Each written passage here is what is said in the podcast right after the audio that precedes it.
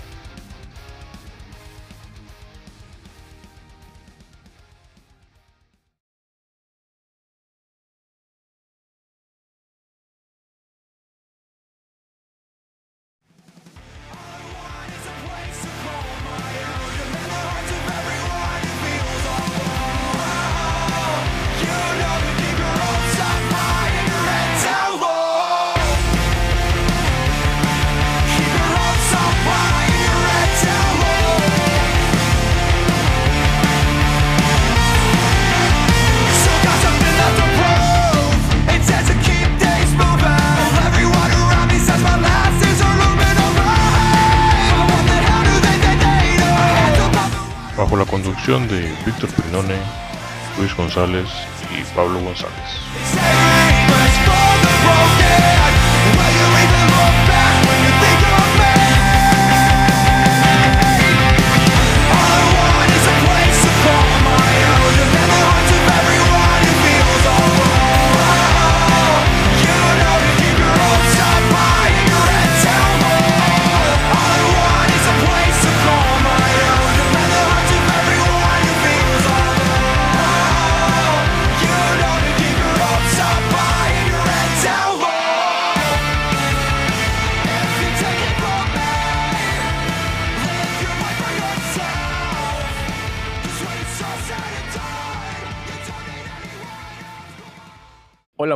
Noches a todos. Bienvenidos luego de otra ausencia.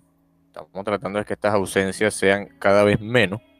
Pero bueno, a veces se presentan cosas y no todo sale como siempre queremos. A un nuevo episodio de Metal Reviews, esta vez el décimo de la tercera temporada.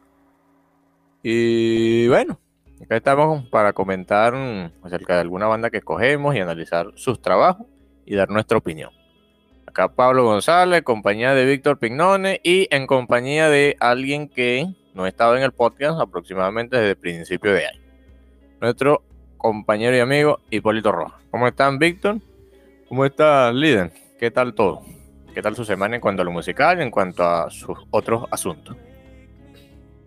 Bueno, gracias, líder. Y bueno, buenas noches para ti también. Buenas noches para, para Víctor y gracias por esa bienvenida. Pues este, aquí estamos con muchísimas ganas de seguir y de comentar y de hacer lo que nos gusta, que es este, escuchar y recomendar. Muchísimas gracias, estoy muy feliz nuevamente por compartir con ustedes. Bueno, también agradecido con estar aquí, que también eso nos acompañe nuevamente. Este, bueno, Perdón, digamos como que si, si me escuchan un poquito congestionado, estuve un poco enfermo durante esta semana, pero aquí estamos otra vez trayendo un nuevo episodio para, para el podcast. Así que bueno, todo bien en general, aparte de eso. Y siempre escuchando la, la buena música para, para traer las recomendaciones que siempre traemos para, para los episodios. ¿Y tú qué, qué tal has estado, Pablo? ¿Cómo ha estado tu semana? Bueno, de verdad es muy, estoy muy contento de, nuevamente traer un programa donde estemos los tres. De, si mal no recuerdo, desde el episodio de Raider, todavía en la segunda temporada, fue el último episodio que grabamos los tres. Pero bueno, acá estamos de regreso. Y bueno, mi semana últimamente, mmm, digamos que afrontando algunos problemas personales, algunos problemas laborales, algunos problemas de por falta de organización pero nuevamente, digamos que pude solucionarlo y acá estoy. Siempre la música acompañando en todo. Sea en forma de disco en vivo, en forma de disco de estudio, en forma de, alguna presentación en vivo que haya visto de algún festival. Como comentamos en el episodio pasado, estuve en esos días viendo el Graph Pop, el Hellfest. Y faltaba un fin de semana del jefe que también lo vi las semanas anteriores que iba a comentarlo en este episodio, que en realidad iba a ser la semana anterior, semana que pasó, pero debido a que esperamos para que Hipólito se reincorporara y bueno, traer un programa donde estuviésemos los tres así como este. Y bueno, luego nuestras palabras para abrir el episodio. Este episodio estaremos hablando sobre una banda de metal progresivo, tal como el episodio anterior lo hicimos con Symphony X, pero esta vez fue una banda que escogió Víctor. Y digamos que es una banda, practica un estilo progresivo puro. Este, y es relativamente nueva en comparación a otras bandas de las cuales hemos hablado en esta temporada. Trata nada más y nada menos que de Heiken. Estamos hablando la experiencia de cada uno de nosotros al escucharla, un poquito de su historia y analizaremos tres de sus trabajos. Seguidamente, la sección que todos conocemos de recomendaciones especiales, como lo son discos en vivo y nuevos lanzamientos la parte de un día como hoy o efeméride y la sección de noticias, que en eso último estaremos comentando, tal como la semana anterior, un poquito de la experiencia con los festivales, en este caso el Hellfest. Y bueno, sin más preámbulos, comencemos de una vez. Iniciando como siempre con nuestra sección de recomendaciones, dos álbumes metal y un álbum no metal. En este caso, bueno, comentando antes de antes de iniciar el episodio estábamos diciendo que el líder empezara porque debido a su ausencia, pero bueno, no, yo voy a empezar en este caso. Por la parte de mis recomendaciones metal, la primera de ellas, digamos que es una banda internacional, ya que sus miembros son digamos, de diversas nacionalidades. Que yo conocí por allá por el año 2014, si mal no recuerdo, 2014, sí. Cuando solamente tenían un trabajo de estudio. Y bueno, el disco que les vengo a traer es el tercero de ellos. Me he escuchado los tres, un, de verdad un muy buen estilo, practican un power metal sinfónico bastante épico. Y bueno, cada uno de sus temas siempre te atrapa, ya sea por la parte del coro o por otra o por otra parte en su estructura musical. Se trata del álbum Legends from Beyond the Galactic Terror Vortex, nombre algo largo, de la banda Glory Hammer banda, digamos, un proyecto alterno, en este caso había sido un proyecto alterno, ahorita es una banda, digamos, um, bastante conocida, de Christopher Bowes, digamos, líder de Ailstorm, otra banda que hemos hablado bastante en el podcast. Este disco se caracteriza por ser el último grabado con el vocalista original Thomas Winkler, alias Angus McFly. Primero en el primer disco se llamaba Angus McFly y en el segundo y en este Angus McFly decimotercero o 13. Un disco lanzado el 31 de mayo del 2019 que digamos mantiene ese estilo eh, eh, que predominaba en sus dos anteriores trabajos en el Tale from the Kingdom of Five del 2013 y Space 1992 Rise of the Chaos Wizards del 2015 pero digamos mmm, pule más ese sonido y digamos le añade un poquito más de digamos, de tecnicismo en algunas partes. Digamos, hay unas partes de solos de teclado que no estaban presentes en los trabajos anteriores, acá sí se ven. La parte de la guitarra también eh, se pule en comparación al disco anterior. Y la atmósfera épica sí se mantiene y se expande más que el disco anterior. Digamos que hubo una evolución del disco anterior a este. Temas que quisiera destacar de este trabajo. Eh, Master of the Galaxy, The Land of Unicorns y bueno, Glory Hammer que te hace corear el, el coro una y otra vez cada vez que lo escuchen. Digamos que anteriormente, en el, episodio anterior, había comentado que viendo las presentaciones en streaming del Crash Pop, Glory Hammer se presentó ya no con Thomas Winkler, sino con su sustituto, Sosos Michael. Y digamos que también lo hace muy bien en su interpretación. Pero digamos que siempre uno lo recuerda cada uno de estos temas con Winkler. Y bueno, queda. los dos lo hacen bien. Solamente que uno identifica estos temas con Winkler. Aunque ya se viene, creo que un nuevo disco de Glory Hammer, veamos qué tal lo hace Sosos. Mi segunda recomendación es una banda también relativamente nueva que yo descubrí en el año 2016, justamente con su álbum debut, que es el que voy a, que voy a recomendar. Y es muy curioso porque la banda no me llamaba la atención en la primera por debido a la portada. No sé por qué no me llamaba la atención en ese entonces. Así que bueno, en ese momento estaba eh, cuando estaba en Venezuela no podía, no podíamos en ese momento tener una cuenta en Spotify, pero yo hice todo lo posible para, haciendo trampa para poder tener una. Y bueno, mediante eso pude descubrir y explorar diversos álbumes de diversas bandas. Y, y este fue uno de ellos. Digamos que le di la oportunidad, bueno, no se ve tan interesante, pero veamos qué tal el contenido que tiene dentro.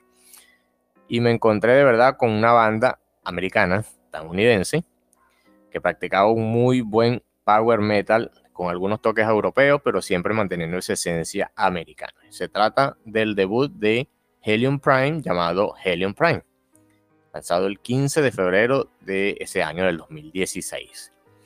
Digamos, es un disco bastante bueno. Cada uno de los temas tiene algo que te atrapa.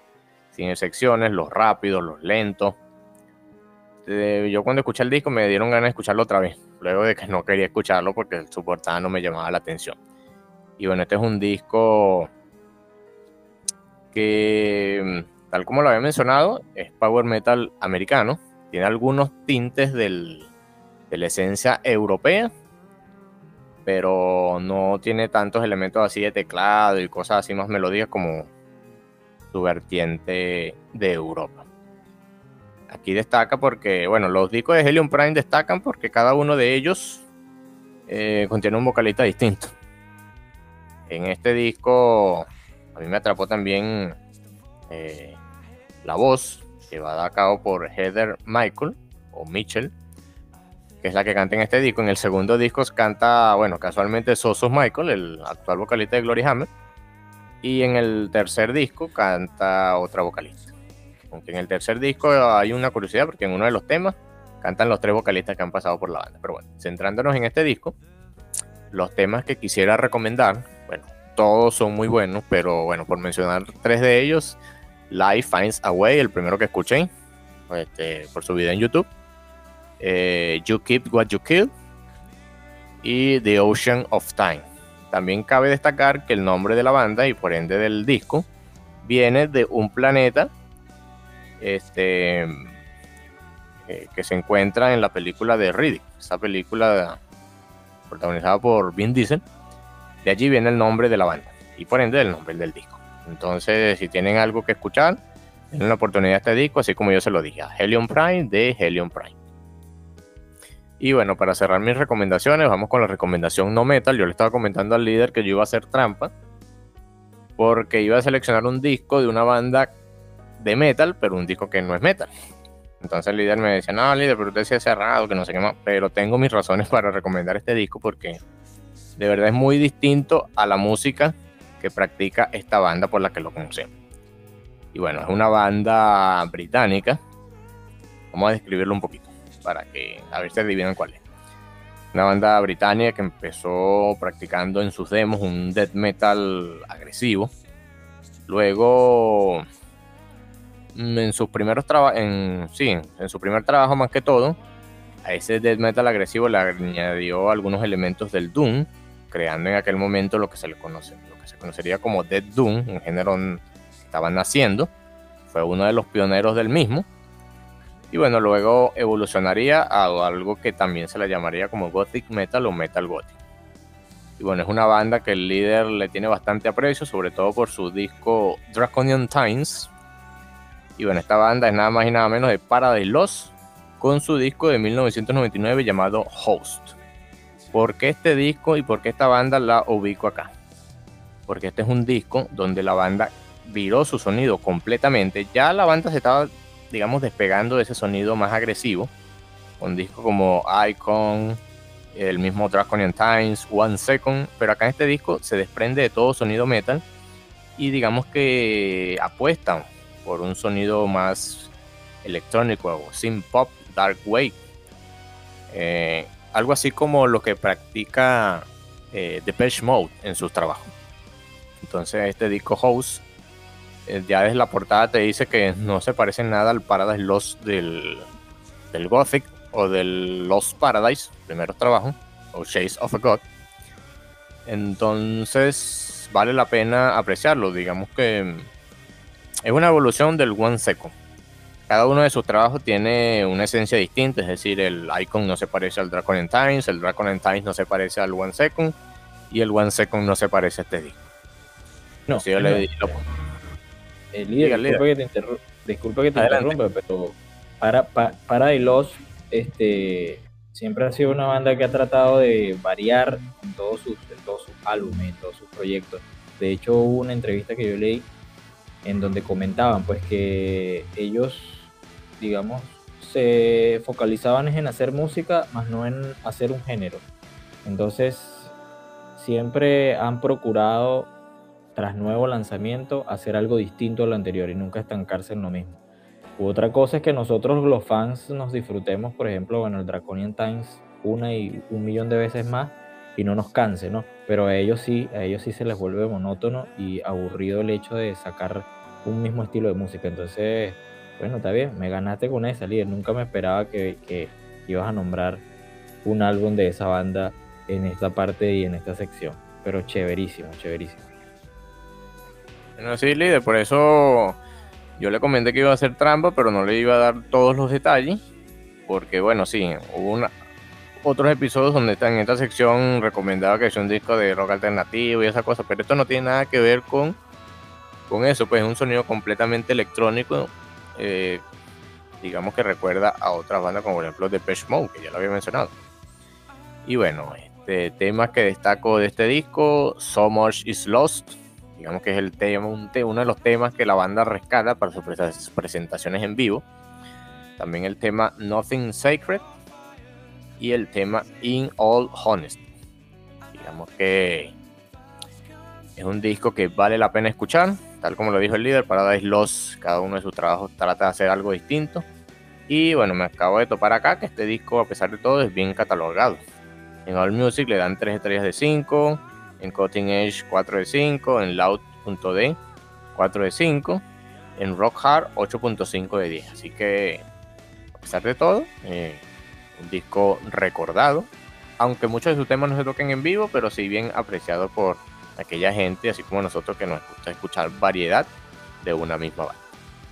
Y bueno, con eso finalizo mis recomendaciones. Muchachos, si ustedes tienen algo aparte que comentar, los escucho, sino para pasar ya con Víctor y ver qué recomendaciones nos trae en esta parte.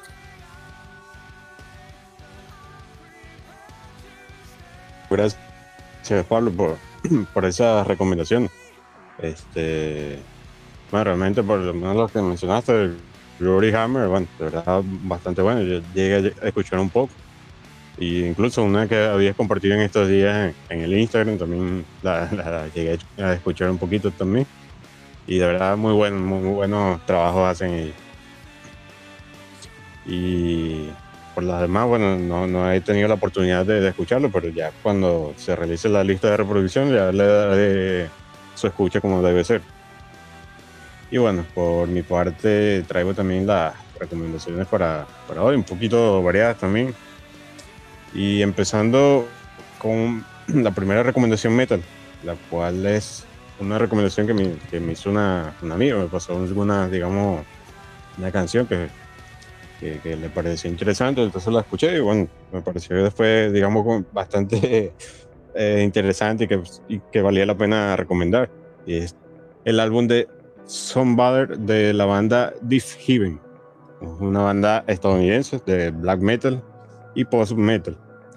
Y bueno, de- es un álbum que digo que me pareció bastante interesante, bastante pe- peculiar. Yo por, por mi parte, digamos, el black metal no acostumbro a, a escucharlo mucho. De hecho, creo que muy poco he escuchado de, de este género.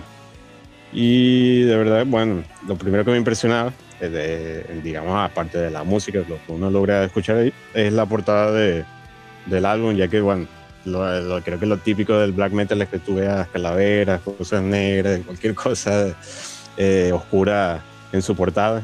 Y en cambio esta portada es, digamos, arriesgaron bastante, es una portada rosada, minimalista, nada más dice el título y más nada. Entonces me, me pareció interesante por ese, por ese lado.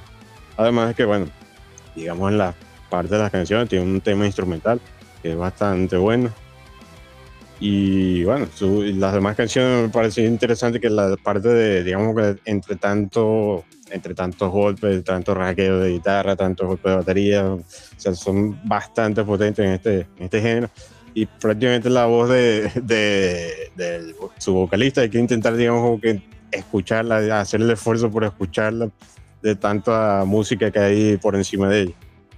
Es como que, bueno, como cuando uno hace el intento por escuchar a veces el, bajo en ciertas canciones, algo, algo así parecido eh, pasa con el vocalista. Para poder entenderlo bien hay que esforzarse un poco para, para saber lo, que está diciendo. Pero no, de verdad, eh, un trabajo interesante que por lo visto es bastante bien recibido por, por la comunidad, sobre todo los, los de black metal, y lo quería traer para, para la recomendación de hoy. El álbum de Zombar de la banda Beef Heaven. Y bueno, pasando después a un poco lo que es la temática del, del, del episodio de hoy. Un, un álbum ya de, de metal progresivo, que justamente bueno, no conocía esta banda. Y digamos, mientras así la escucho del de, de análisis la, del disco para el episodio de hoy, eh, me salió entre las recomendaciones del, del Spotify y le hizo escucha para, para darle esa oportunidad. Y es el álbum de In the Passing Light of Day, de la banda Pain of Salvation. De, esta es una banda sueca de metal progresivo, como lo mencionaba. Y es un álbum lleno de, de poderosos riffs de, de guitarra, grandes eh, rangos vocales, de, incluso creo que hay partes donde hacen un dúo, un dueto entre vocalistas. Y bueno, tienen bastante complejidad por parte del bajo y distintos cambios de sonido, a lo cual acostumbra bastante este género. De verdad, un disco bastante recomendado. Creo que poco más se podría decir sobre él para. Creo que la mejor forma de, de, de apreciarlo es escucharlo directamente. Está totalmente recomendado este álbum de In the Passing Light of Day de la banda Pain of Salvation. Y bueno, por último, también el álbum el álbum no metal, en mi caso no, no, no, no, no uso un no uso hack, tengo aquí una, una, una, digamos un género un poco distinto a lo, a lo acostumbrado.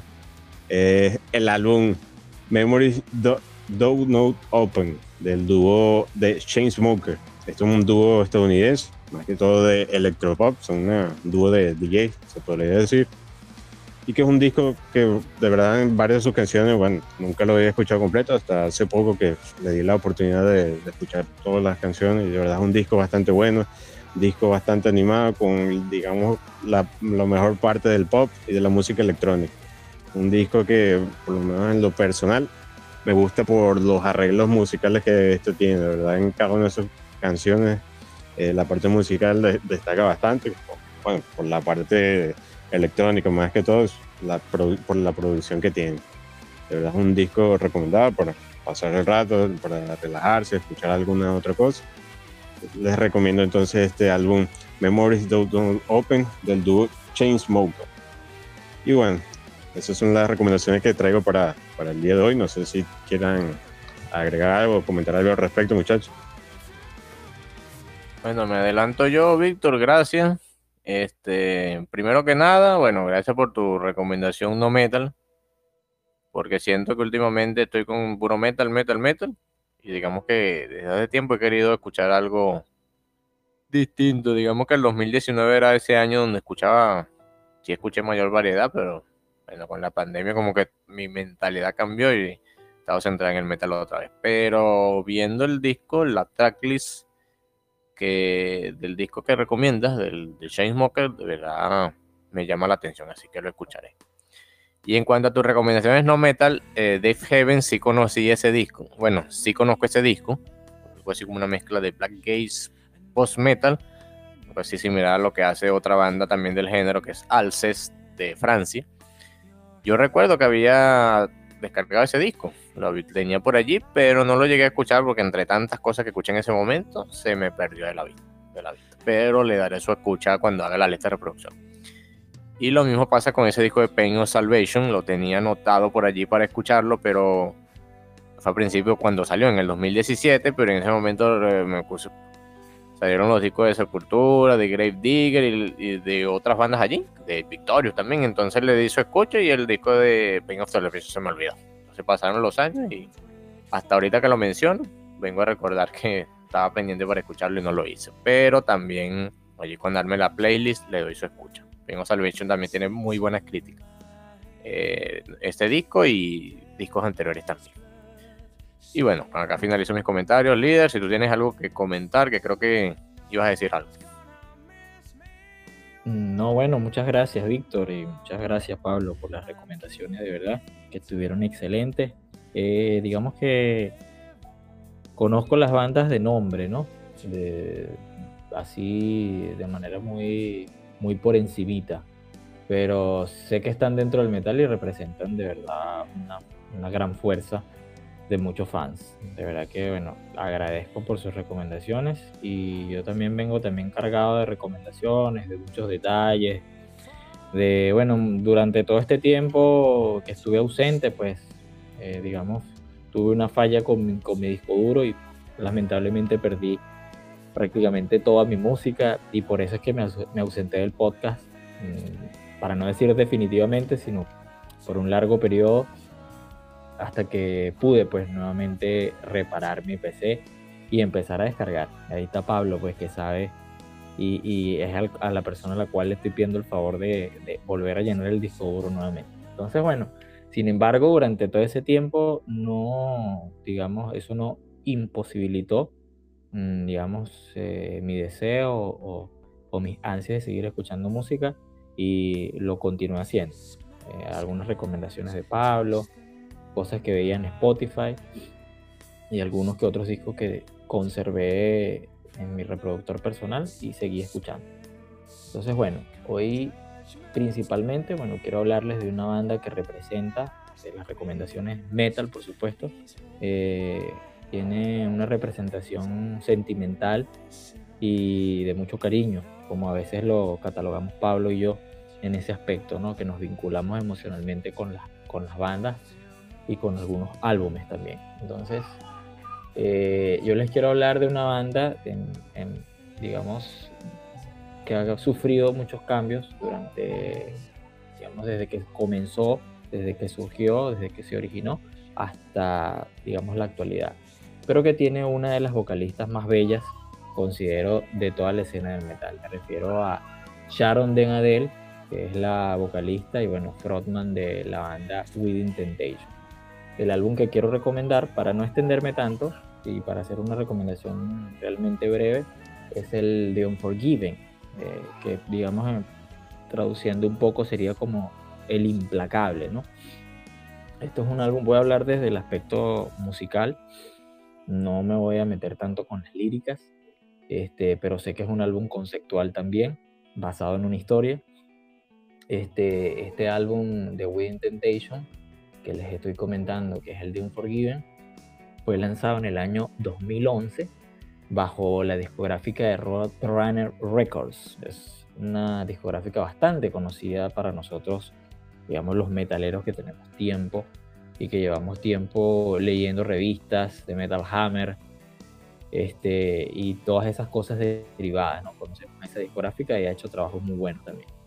Entonces, eh, particularmente este disco tiene un apego muy sentimental porque recuerdo en ese entonces este, había perdido a mi abuela, entonces uno siempre como que vincula ciertas emociones o ciertos, ciertas canciones, ¿no? Vinculas con esas emociones y se quedan ahí grabadas para siempre. Y le comenté, por cierto, a Pablo un par de días antes de grabar si alguien había recomendado este, este trabajo. Y, y, bueno, lo cierto, afortunadamente me dijo que no, y que podía hacerlo, y que de hecho él pensaba recomendarlo también en, el, en el episodio anterior, pero no lo hizo, no sé por qué razón. Sin embargo, pues bueno, aquí estoy yo recomendándoles, ¿verdad? La lista de temas que verdaderamente a mí me, me gustaron muchísimo. Puedo recomendar el Short in the Dark, ¿verdad? Eh, el Faster, el Lost, eh, Murder. Todos los temas son muy interesantes, pero quiero hacer una acotación especial sobre este, digamos, este trabajo de Wind Temptation. Yo lo encontré bastante, bastante, bastante comercial, con un sonido, digamos, que apuntaba a algo así como un rock pop, con, por supuesto, sus toques sinfónicos y que lo hacen muy pegajoso. Te lo recomiendo, Víctor, bastante encarecidamente a ti, especialmente a ti, porque sé que Pablo ya lo ha escuchado y es un disco que también valora mucho, eh, pero a ti sé que te va a encantar, eh, digamos, el primer impacto de escucha porque tiene, digamos, esa, esa mezcla pegadiza, pegajosa, que a veces nos transmite Nightwish, ¿no? haciendo la comparativa.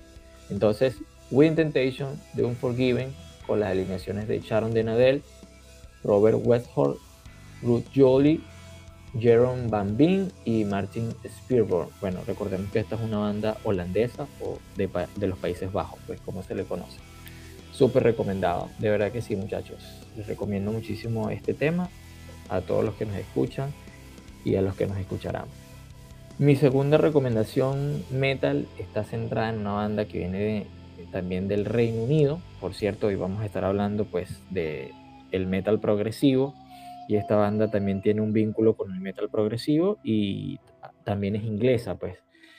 Y me refiero a Tesseract, es una banda bastante nueva también y con un sonido bastante, bastante interesante. Eh, le estuve comentando a Pablo que, bueno, estuve bastante pegado con uno de los temas de esta banda y duré como prácticamente un mes escuchando ese tema una y otra vez. No sé por qué, pero desde el punto de vista de la producción, me pareció súper, súper, súper interesante, súper bien trabajado, súper bien elaborado.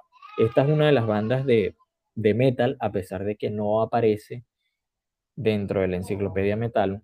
Este, no aparece, no está tagueada, no está verificada, no, o sea, hay cero found match, no hay ningún tipo de reconocimiento de parte de, de la enciclopedia metal hacia Tesseract. Solamente aparece una banda que se llama también Tesseract, pero que practica un death metal bastante agresivo. Y de hecho que ya está, digamos, disuelta la banda. Entonces, digamos, desde el punto de vista metal, quizás la enciclopedia metal no los considera metal, no pudiera decirse. Pero, bueno, les hablo un poco de la banda. Es un grupo británico, como ya les dije, proveniente de Milton Keynes, Inglaterra, formada en el año 2003 bueno, sí tiene sus años, pero para mí digamos que es bastante nuevo. Esta banda, como curiosidad, quería comentarles, bueno, una de las bandas que, de las pocas bandas que he visto que, por las cuales ha pasado uno, dos, tres, cuatro, cinco, seis vocalistas. eh, para repetir el, el, primero, pues, que es Daniel Topkins, que fue el vocalista, digamos, original de los primeros trabajos y que posteriormente se retiró y luego volvió y luego se volvió a retirar y así sucesivamente. Tiene una increíble voz, de verdad que sí. Este, y como les dije, pues Tesseract practica un género así basado en el metal progresivo con aires de gen o gen, ¿no? Esto es, bueno, digamos, bastante interesante, tienen que oírlo. De verdad que mis palabras no son las más adecuadas para para tal vez dilucidar o hacerles eh, apreciar de manera correcta todos los contenidos interesantes que tiene este, este álbum de Tesseract que les voy a recomendar, que se llama El Sonder. Es, digamos, mi álbum favorito, por así decirlo. También está el, el, Portals, que fue como una, una versión, una reversión, una reinversión que hicieron de varios temas. Es principalmente de, los, primeros temas que sacaron. Entonces, bueno, el que quiero hacer acotación y principal hincapié es en el álbum Sonder. De verdad que este álbum juega mucho con las cuestiones rítmicas o digamos los procesos rítmicos. Eh, hay muchos cambios de tempo. Eh, la voz es muy, muy, muy, muy limpia. Está, está muy bien armonizada. Desde el punto de vista técnico, la batería está muy bien centrada, muy bien maquetada. Eh, la masterización, la ecualización, todo ha sido trabajado pulcramente. Es un, álbum de verdad que les recomiendo encarecidamente. El álbum Sonder, ¿verdad? Y que, bueno, representa, digamos, esa nueva ola del metal progresivo. Eh, y, por cierto, le, digamos, le tomo la palabra a Pablo, que ha querido Mm, retomar o digamos dar un cambio en el, en el giro del podcast en donde quizás podamos recomendar bandas nuevas, ¿verdad? Y que no sean tan clásicas. Bueno, aquí Tesseract es un muy buen ejemplo de ello. Entonces recomendadísimo. Muchachos, para ustedes, para los que son amantes del metal progresivo, le van a encontrar un gusto muy interesante, sobre todo por estas combinaciones un tanto electrónicas del Gen lo hace particularmente delicioso escuchar. Y bueno, mi última recomendación, que es la recomendación no metal, es un trabajo bastante interesante. Este, porque bueno, eh, muy pocos de ustedes recomiendan o, se, van tan lejos con, con, los géneros. Yo sí, yo sí exploro, digamos, estos géneros que para mí son muy interesantes y me agradan muchísimo. Hoy me, hoy me centré en la salsa y les voy a recomendar el disco Siembra. Por supuesto, Siembra es el álbum, es el segundo álbum realizado en conjunto por el señor, el maestro Willy Colón y el maestro Rubén Blades. Este fue publicado el 7 de septiembre del año 1978 y este álbum, esta joya, contiene uno de los temas, para no decir el tema más popular o el tema más este, vendido, el tema más escuchado en toda la historia de la salsa, como lo es Pedro Navaja. Entonces, este es un álbum de salsa clásico, por así decirlo, posteriormente llamado como salsa intelectual. Un momento, este álbum salió en un momento en que la salsa estaba en decadencia y digamos, estaba en decadencia porque en ese entonces el género que reinaba o que digamos habitaba en las discos era, era precisamente la música disco. Entonces la salsa pasó a un segundo plano, pero con este disco, el disco Siembra, hubo una reivindicación total para la salsa y la salsa, digamos, pasó a ser escuchada. Esto, este disco marcó un antes y un después en la salsa, totalmente.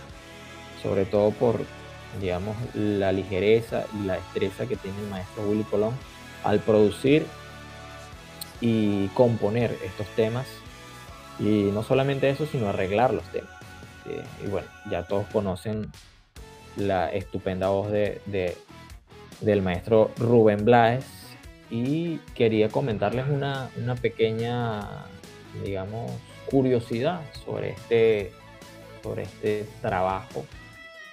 Eh, bueno, obviamente yo creo que todos conocemos Pedro Navaja, pero tiene también temas muy escuchados de Rubén Blades, eh, como lo es Plástico, Buscando Guayaba, María Leonza y el mismo tema Siempre. Entonces, una de las curiosidades que quería comentarles acerca de este trabajo de Pedro Navaja es que este tema fue, digamos, una versión, eh, una versión de un tema anterior que ya existía, se llamaba pues, lanzado en inglés en el año 1956 con el nombre de Mac the Knife, que fue interpretado por Louis Armstrong. Este, bueno, es genial trompetista, cantante estadounidense de jazz.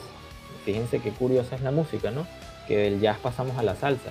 Y a su vez, este tema llamado Mac the Knife, o sea, Rubén Blades tomó inspiración en este tema, ¿verdad? De Louis Armstrong. Y Louis Armstrong, a su vez, tomó inspiración de eh, un tema que fue lanzado en el año 1928 que se llama Mackie Messer de Bertolt Brecht y Kurt Weill. O sea, este tema de Pedro Navaja, eh, digamos, no es original de Rubén Blades, sino que toma la inspiración en otros temas que ya existían con la misma estructura y digamos con el mismo mensaje, ¿no? De este proxeneta o este maleante, ¿no? Que desafortunadamente se toma con una sorpresa y cae abatido por, digamos, una de sus ex trabajadoras que es una prostituta. Entonces, muy interesante, muy interesante la historia y cómo la música vincula, ¿no? Este, culturalmente muchísimas cosas que son, wow, muy interesantes. Ahora, la parte musical del trabajo, exquisito. De verdad que escuchar, eh, digamos, esta, esta obra maquinada, pensada, dirigida por el maestro Willy Colón es asombroso. Casi siempre cuando uno escucha a Pedro Navaja, escucha a Rubén Blades y uno dice, bueno, eso es de Rubén Blades. Pero en realidad no sabemos que es una coproducción entre el maestro Willy Colón y Pedro y eh, Rubén Blades, perdón. Entonces, súper recomendado este trabajo de estos dos grandes ídolos de la salsa. Yo pensé que este trabajo era mucho más contemporáneo con nosotros y resulta que no, el año 78, bueno, ya tiene unos cuantos lustros encima. Así finalizo mis recomendaciones, muchachos. Espero que hayan sido de su agrado. Y bueno, me escuchan un poco quizás cabizbajo. Estoy un poco enfermo también. Eh, pero aquí motivado y muy alegre de volver al podcast y poder recomendar todas estas cosas que representan nuestra cultura, no solamente como latinos, sino también como seres vivientes del mundo. Entonces, muchas gracias. Gracias, Liden. Gracias de verdad. Como tú dices, tú eres el que te va más al extremo en la parte no metal y mientras que Víctor y yo, bueno, nos alejamos, pero no tanto. Bueno, Víctor más que yo, yo soy el que menos se ha alejado. Un par de episodios que recomendé soundtracks y piezas clásicas, pero digamos que soy el que menos me ha alejado.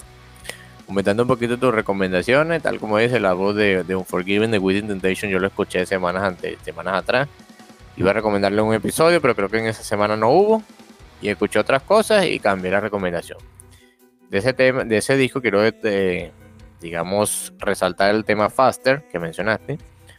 Porque yo escuché la estructura del tema y me recordó a otro.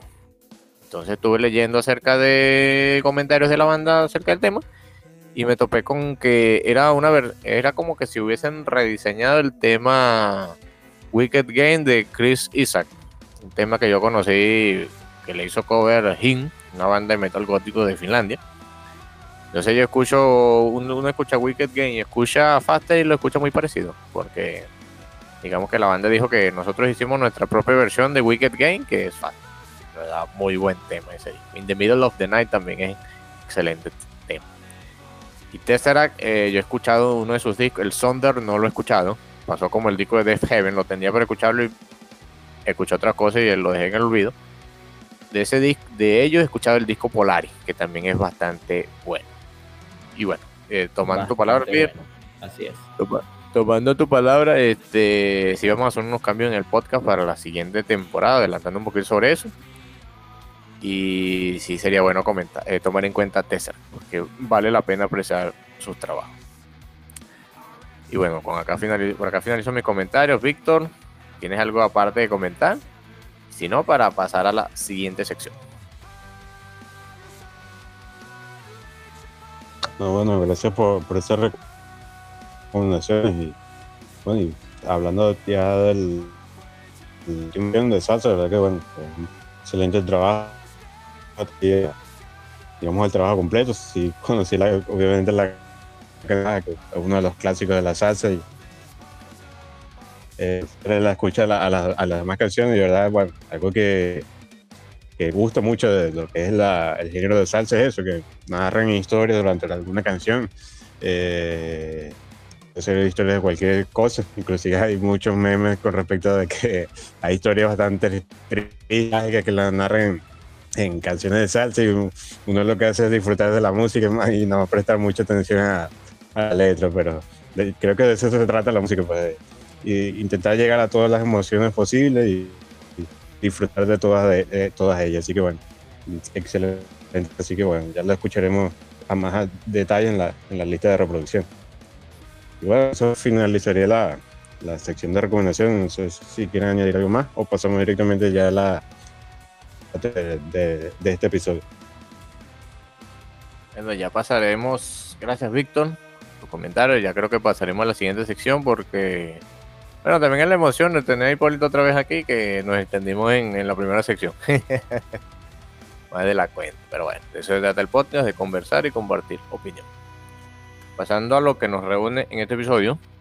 Estamos hablando de esta banda Heiken. Una banda que fue sugerida por Víctor, porque como había comentado en el episodio anterior, le sugerí, le comenté que íbamos a hacer dos episodios dedicados a dos bandas que cogiésemos de metal progresivo. Ya hicimos el anterior de Symphony X. Entonces Víctor escogió a Heiken, algo, un metal progresivo distinto de la banda que ya mencioné, porque bueno, Symphony X mezclaba el progresivo con el neoclásico y el power metal. Eh, Heiken se va por una propuesta, digamos, más simple, entre comillas, no es tan simple, nada en el metal progresivo es simple, por, digamos, optar por un sonido más clásico, por ese metal progresivo influenciado por el rock progresivo, algo así como el Dream Theater de los primeros trabajos, del Image and Words, del Awake, disco que hemos apreciado bastante bien. Y bueno, este, yo sí había escuchado un, eh, críticas bastante buenas de la banda, de sus discos. Había escuchado los últimos dos, el 2018 y el 2020. Y bueno, le di la oportunidad a un trabajo que no había escuchado y de verdad valió la pena esta recomendación de Víctor, esta sugerencia para el episodio del podcast. Y bueno, esto es lo que los reúne en el día de hoy. Entonces, Víctor, eh, para que nos hables un poquito sobre quiénes son Heiken y qué te hizo sugerirla. ¿Cómo fue tu experiencia al escucharla?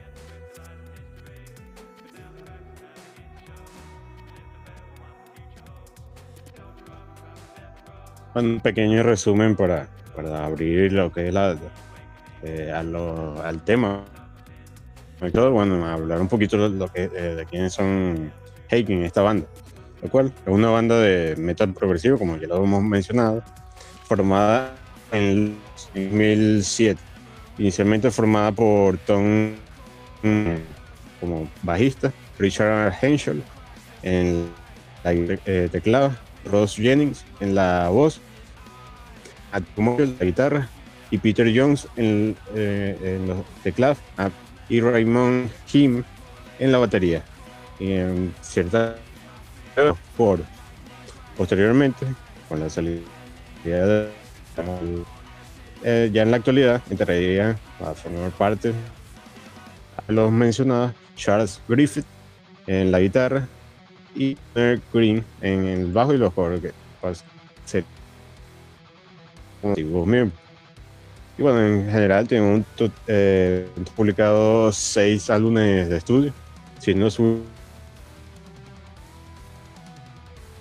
último sido bien recibido por la crítica y las fans de la escena del metal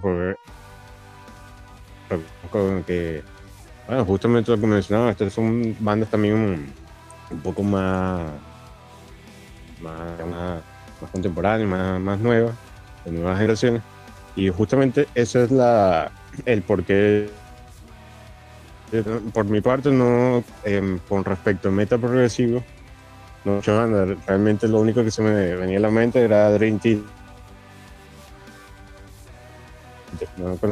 sobre el metal progresivo. Entonces me puse a investigar y como mi, mi elección de, de bandas contemporáneas, ya que durante esta, esta temporada he intentado eh, escoger bandas en este mismo siglo, como fueron, por ejemplo, Corpiclan y Ailestor. Es una banda que escogí. Y bueno, en esta ocasión, Heiken, que es una banda y bueno, de verdad, al investigar, al escuchar un poquito sobre ello, de verdad dije, bueno,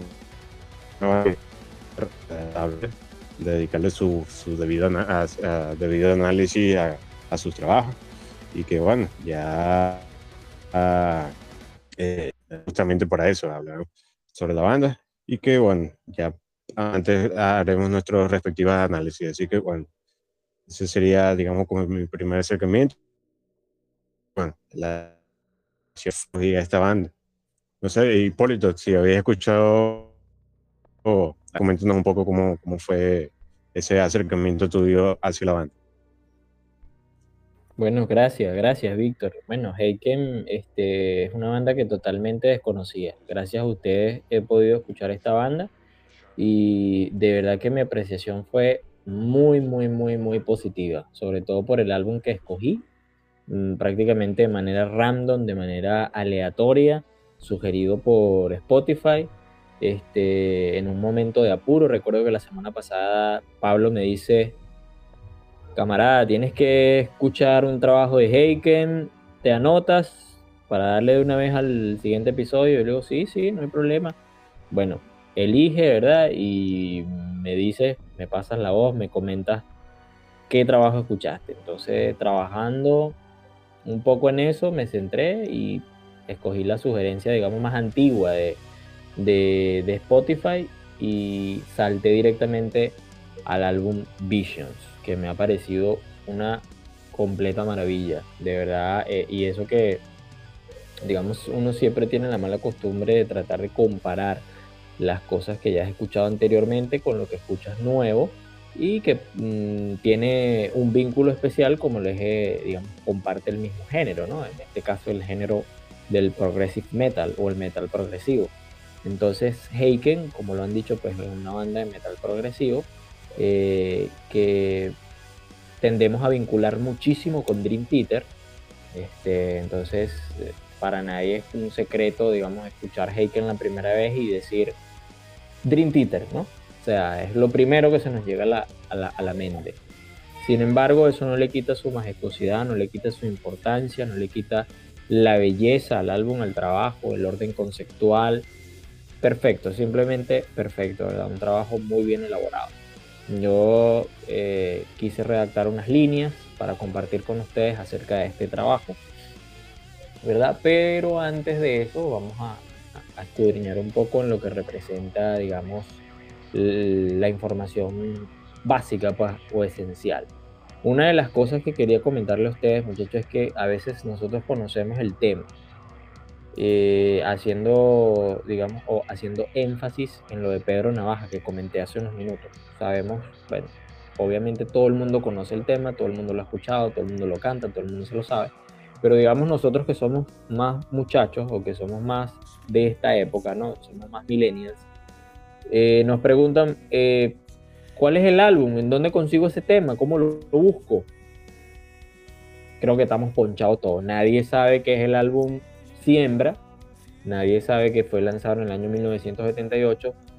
En cambio, tú le preguntas a una persona de esa época y obviamente sí conoce el álbum, sí conoce los artistas, sabe que no solamente fue Rubén Blades, sino que es Willy Colón también. Entonces, digamos, esas son una de las cositas especiales que nosotros compartimos acá en el podcast que nos ayudan muchísimo. Sobre todo eh, a nosotros, que somos los que tratamos de eh, plasmar dentro del podcast estas cosas que van a ser de mucha utilidad para ustedes, muchachos que nos escuchan y no tan muchachos también. Entonces, a mí eso me parece que compartir este, estos elementos son sumamente esenciales y, muy útiles. Entonces, bueno, ya dejando un poco atrás todo eso y centrándonos en el álbum que escuché, que es el Visions, eh, reitero pues que es el segundo álbum Visions de otra banda ajena ¿verdad? que me encanta, como es el Vision de Stratovarius también, ahora este Vision de Heiken también me gusta muchísimo. Entonces, bueno, este trabajo fue lanzado el 25 de octubre del año 2011 bajo la discográfica Sensory Records. Eh, y bueno, sabemos pues que es una banda inglesa, británica. Este trabajo, eh, en este trabajo participaron Tom McLean en la alineación del bajo, Ray Herney en las baterías, Charles Griffiths en las guitarras, Richard Henshaw en las guitarras y los teclados y un particular hermano latino que tiene su origen en México como lo es el señor Diego Tejeda en los teclados que hace un trabajo espectacular. Muy muy muy bueno su trabajo el trabajo del señor Tejeda en los teclados en los pianos en la composición de ciertos temas de la mayoría de los temas de este, de este álbum Visions y por supuesto el señor Ross Jenkins, Jennings perdón, en las voces. Entonces, bueno, este, acá un poco de lo que es Bosé, de la recomendación, un poco extenso, pero de verdad que vale la pena escucharlo. Yo, sé que eh, las opiniones de mis compañeros, las, opiniones de, de Pablo y de Víctor también son igual de densas, igual de provechosas y de sustanciosas, porque es, un, es una banda que de verdad nos cautivó y nos llenó de mucha emoción. Entonces, bueno, Heiken es un fuerte contendiente eh, en la última ola de las bandas progresivas, a la que sus fanáticos a menudo se refieren como el Dream Theater del futuro, es, es lo que les estoy comentando. Si bien no es, eh, digamos, una banda muy pesada ni muy rápida, Heiken, por otra parte, representa una música muy compleja, intrincada y probablemente una de las más elegantes y culturales que, digamos, he escuchado. Recuerda muchísimo, por supuesto, a Dream Theater por esa misma elegancia, por ese mismo, digamos, ese mismo tecnicismo a la hora de representar cualquier línea melódica, cualquier eh, ritmo o fraseo rítmico, simplemente genial.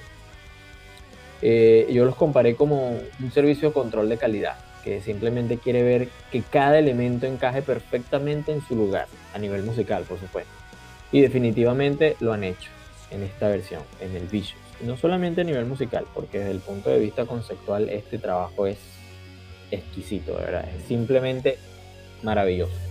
Entonces, Visions es el segundo álbum, eh, a solo un año del de, el álbum Aquarius, creo que así se llama, sí, Aquarius.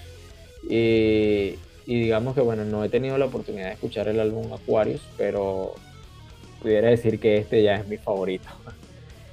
eh, personalmente, pues. Es un álbum conceptual con una historia alucinante y música alucinante que te llevará a un viaje a través del tiempo musical y líricamente, incorporando elementos electrónicos y progresivos. Hay mucha esencia electrónica en estos temas. De hecho, quiero mencionar que hay una parte en donde es como si estuvieras escuchando una sección de Super Mario Bros. O sea, tal cual. Tal cual. Entonces estos elementos electrónicos y progresivos eh, dan ese toque como una era espacial, junto con melodías que se combinan hacia el jazz y hacia el blues. Esto también me pareció súper interesante porque tratan como de extrapolar, ¿no? digamos, lo más, lo más antiguo del blues y el jazz con lo más contemporáneo de la música electrónica y el progresivo. Entonces eso, eso me pareció súper, súper, súper interesante. Eh, Visions tiene algunas chispas eh, más pesadas, digamos, en, algunas partes de las guitarras. Eh, los solos son muy técnicos, son muy elaborados, pero también son muy fluidos y muy cohesivos. De la misma manera, todo el álbum es increíblemente complicado, pero mm, va de una idea a la siguiente sin que te, te des cuenta. Pues, o sea, puedes estar, eh, digamos, en un momento centrado en un punto y pasas inmediatamente a otro sin notarlo. Esa es la elegancia de, digamos, disfrutar de la música. Entonces, bueno, instrumentalmente obtienes el genio musical suficiente para freír tu cerebro. A nivel de complejidades es un álbum que habla por sí solo. Es una banda que habla por sí solo sobre, digamos, la progresividad Mm, y bueno, puede parecer que Vision fue diseñado para hacer precisamente eso, digamos, constriñar nuestro cerebro, constipar nuestro cerebro. Pero digamos que te puedes acostumbrar a eso, sobre todo nosotros los que ya tenemos cierta experiencia con trabajos de Dream Theater y de bandas progresivas como Opeth. Bueno, este, entonces fue diseñado, digamos, para pulir absolutamente, digamos, este aspecto de lo progresivo, porque además, eh, digamos, toda esa sabiduría progresiva, super evolucionada, detrás de esto hay un concepto, digamos, concepto muy elaborado, muy, muy trabajado, que se aprecia no solamente en la calidad de cada uno de los instrumentos, sino también, digamos, en la calidad de cada uno de los músicos como intérpretes. Entonces, bueno, este, yo pienso que este trabajo, mm, centrándonos ya en la parte instrumental, desde el punto de vista musical, eh, la única falla o digamos el único detalle que yo absorbí de toda esta escucha es mm, hay una hay una un opaque un cierto digamos eh, ocultamiento de la batería, cosa que no es molesta, pero digamos que la mayoría de los instrumentos, las guitarras, la voz, las armonizaciones que se hacen con la voz, los elementos electrónicos que suenan dentro de cada uno de, los temas este, opaca mucho a la batería, sobre todo los platillos, que no se, no se logran apreciar de manera muy, muy reluciente. ¿no?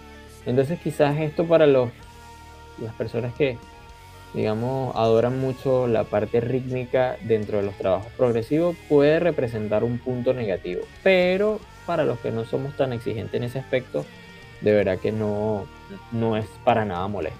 El resto, todo es supremamente genial. Ahora bien, eh, aunque no quiero decirte, digamos, un giro inesperado o hablarte mal de este, de este trabajo, ¿verdad? Eh, quisiera centrarme también en la parte, digamos, lírica, ¿no? Este es un trabajo que habla acerca de un chico que ve, tiene una visión acerca, digamos, de su muerte, ¿no? Y cada uno de los temas trabaja de manera muy, este, muy pulcra, muy íntegra, todos estos, eh, todas estas alucinaciones que quizás el joven no ve. Y es que la historia narra o cuenta cómo él intenta impedir que, digamos, esta resolución o este final trágico se lleve a cabo.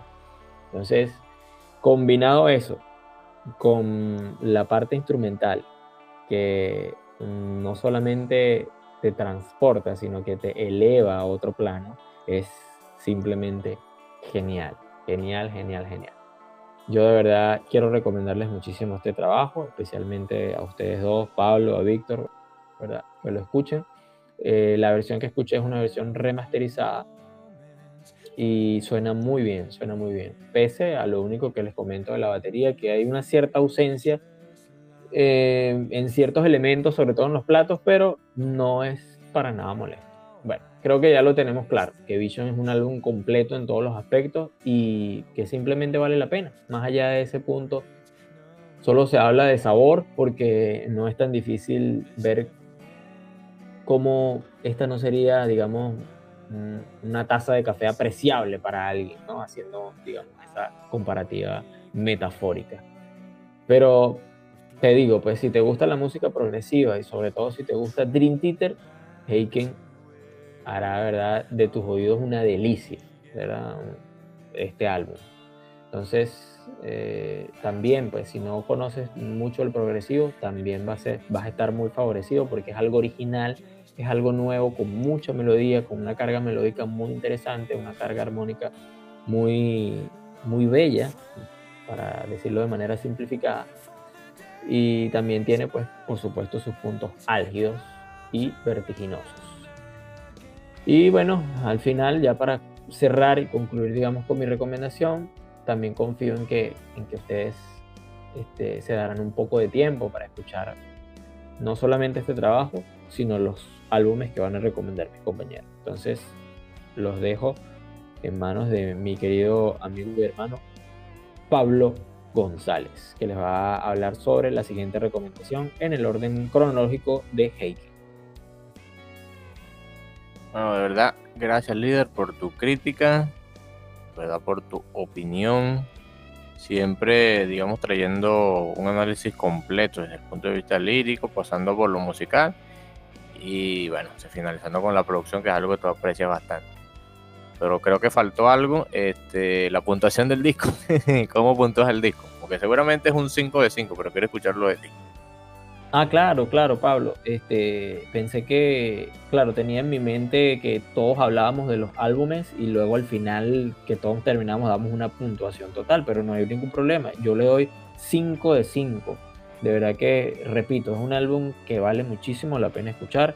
Si eres amante de Dream Theater, te va a fascinar. Si no lo eres, también te va a gustar muchísimo. Súper recomendado. 5 de 5, muchachos.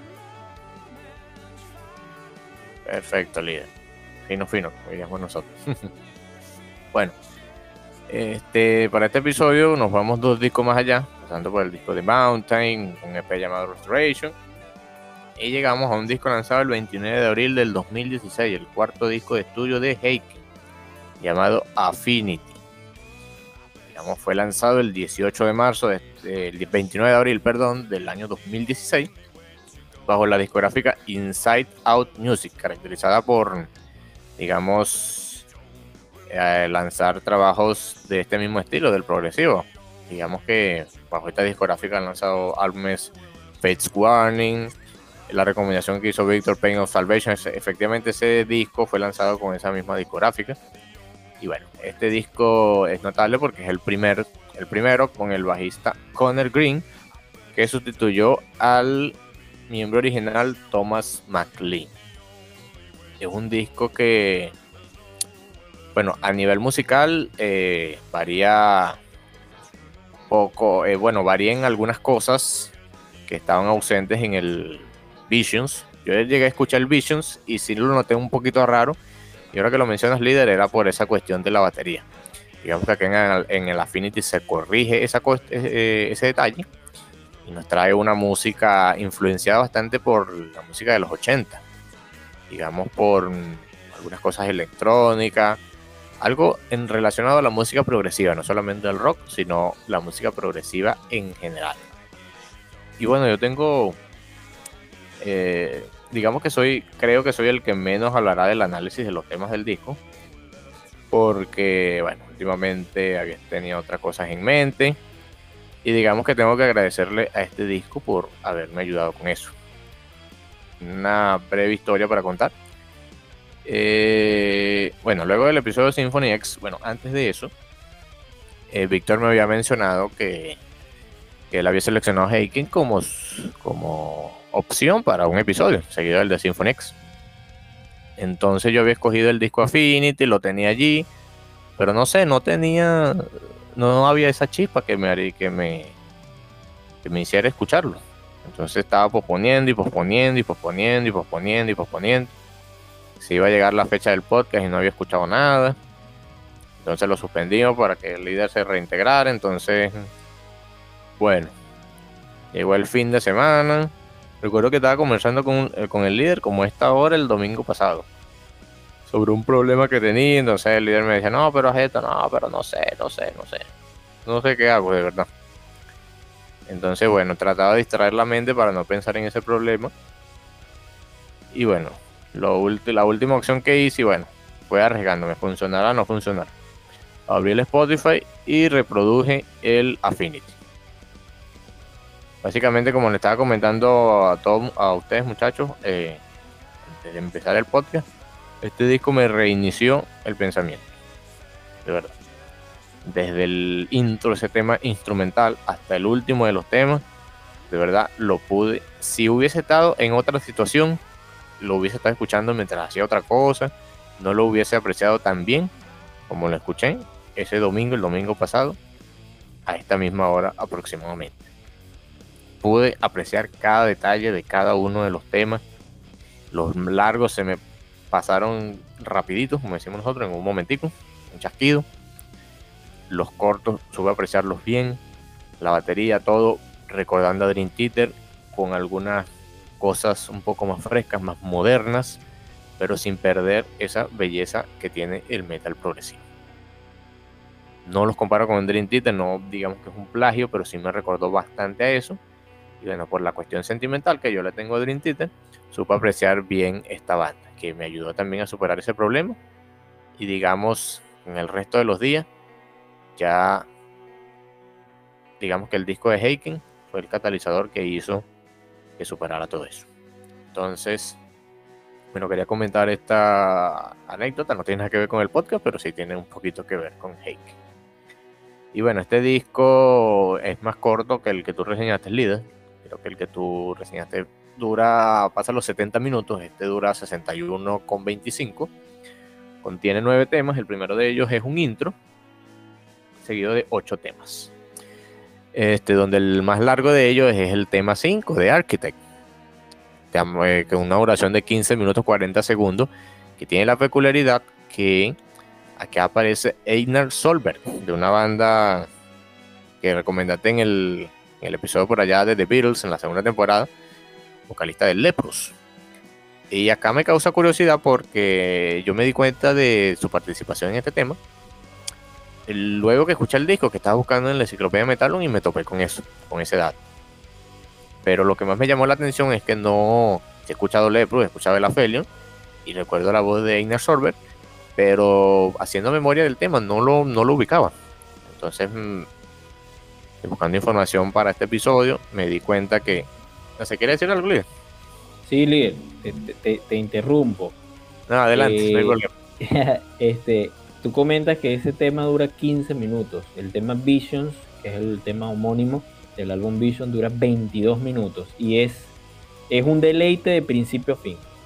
No tuve la oportunidad porque se iba a ser muy extenso hablar tema por tema, pero ya que tú haces mención, digamos, de las competencias entre cuáles son los temas que más duran, yo creo que va ganando el Vision con ese tema Vision de 22 minutos. Y Einar Solver, por supuesto, un, super fan de, ese vocalista tan tremendo y con una voz muy versátil. Por eso te interrumpo. Quizás no lo logras identificar a tiempo porque puede cantar como un tenor o como un barítono o como un bajo e incluso puede llegar a hacer notas tan altas, ¿verdad? Que pareciera que estuviera cantando, no sé, una, una chica o, qué sé yo. De verdad que Einar Solver es fantástico.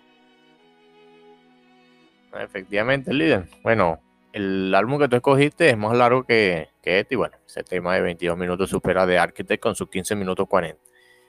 Y bueno, comentaba que no, no había identificado a Inner Solver haciendo análisis mi mente de la canción, porque acá utiliza voces rasposas, voces, lo que se llamaría en inglés como harsh vocals, no caracterizadas como culturales como tal, pero sí voces más agresivas. Y bueno, yo no he escuchado mucho a Leprus, solamente a Felion, y allí no, no encuentro esos elementos, entonces por eso no supe, no pude identificarlo una, sabiendo que, que participaba en este tema. Te interrumpo nuevamente, líder. sí, efectivamente, efectivamente en el disco Aphelion él hace ese tipo de voces eh, rasgadas. No recuerdo en cuál tema, pero es uno de los temas hits del álbum. Y eh, canta así, pues, eh, digamos, como desgarrando la voz, como si fuera algo más emocore, ¿no? Si, si, pudiéramos catalogarlo de esa forma. Pero es muy interesante la versatilidad, repito, y, y en Aphelion te voy a ubicar el tema y te lo voy a recordar para que lo escuches y, y ahí, ahí, vas a recordar y te vas a dar cuenta que sí, efectivamente en Aphelion también lo hace. Y no solamente en Aphelion, en The Congregation, que también es uno de los álbumes muy mejor valorados de, de Leprus, eh, también lo hace. Entonces, eh, sí, es fantástico, ¿verdad? Ya, me callo porque si no vamos a terminar hablando de Leprus. No, tranquilo, líder. Siempre es bueno hacer esta comparación y esta, este, digamos, compartir estas opiniones. Y bueno, el resto de los temas, Initiates, 1985, Labs, fueron temas que se me pasaron rápido. Y fue simplemente ese día que me que escuché el disco, me senté, fue a escuchar el disco. No hice más nada. No estaba leyendo algo, no estaba pensando en otra cosa. Mi mente se centró solamente en el disco de Leprus, Leprus, perdón, en el Affinity de Heiken y pude apreciar todos los detalles. Y eso que lo escuché en Spotify. No lo escuché en FLAC, no lo escuché en calidad WAF a, a 192 kHz lo escuché con la calidad de Spotify y pude apreciar cada uno de los detalles que si hubiese estado escuchándolo mientras, no sé, limpiaba la casa, hacía otra cosa, no lo hubiese apreciado. Hubiese, digamos que, como dice uno, hacer las cosas por hacerlas, hubiese escuchado el álbum solamente por compromiso para el podcast y no pude, no pude apreciar todos esos detalles. Son un poco, digamos, no me dan las palabras para describirlo, pero la verdad pude apreciar y es como si estuviese escuchando Dream Theater por primera vez. Esa emoción que me causó al escuchar el Image and Words, el Awake, un poquito por allá del Falling to Infinity, aunque no tanto, pero sí me recordó esa emoción que sentí cuando escuché esos discos. Eh, transmitida en este disco del 2016. Es un disco que, bueno, eh, en base a otras opiniones lo habían catalogado muy bien, uno de los mejores discos de metal progresivo de ese año bueno, yo comparto la opinión con las personas que comentaron tal asalto. Y bueno, como dije, era el que menos me iba a extender en hacer análisis tema por tema. Bueno, paso de una vez a la puntuación. A pesar de, de que lo escuché muy pocas veces en comparación a ustedes, por digamos todo eso que estaba pasando, pero la única vez que lo escuché, digamos que fue suficiente, justo y necesaria para darle la puntuación que se merece, el 5 de 5 que se merece este disco. Seguro si lo hubiese escuchado unas 2, 3 veces más, le dio, no sé, 10 de 10, 20 de 20, 50 de 50, 100 de 100. De verdad, magnífico disco. Corrige el detalle ese que dice, que mencionaste el líder de la batería. En este disco se corrige, así que te invito a escucharlo. A ti también, Víctor. Y bueno, con esto finalizo hablar de Affinity de Hake. De verdad, disco que me ayudó en cuanto a mis problemas personales y, digamos, me hizo recuperar ese análisis que le, que le hacía a los discos de música, porque digamos que antes apreciaba bastante bien lo, la música que escuchaba. Últimamente sentía que todo eso estaba desapareciendo, pero este disco me trajo nuevamente esa habilidad en poder identificar esos detalles en la música. Así que gracias, eh, yo agradezco a Heiken y agradezco a este disco por haberme ayudado en esa parte. Bueno, ya finalizando, Víctor, coméntanos el disco que escogiste, el análisis, cómo te impactó, cualquier otra experiencia personal también, así como la mía, que quieras comentar, todos te escuchan.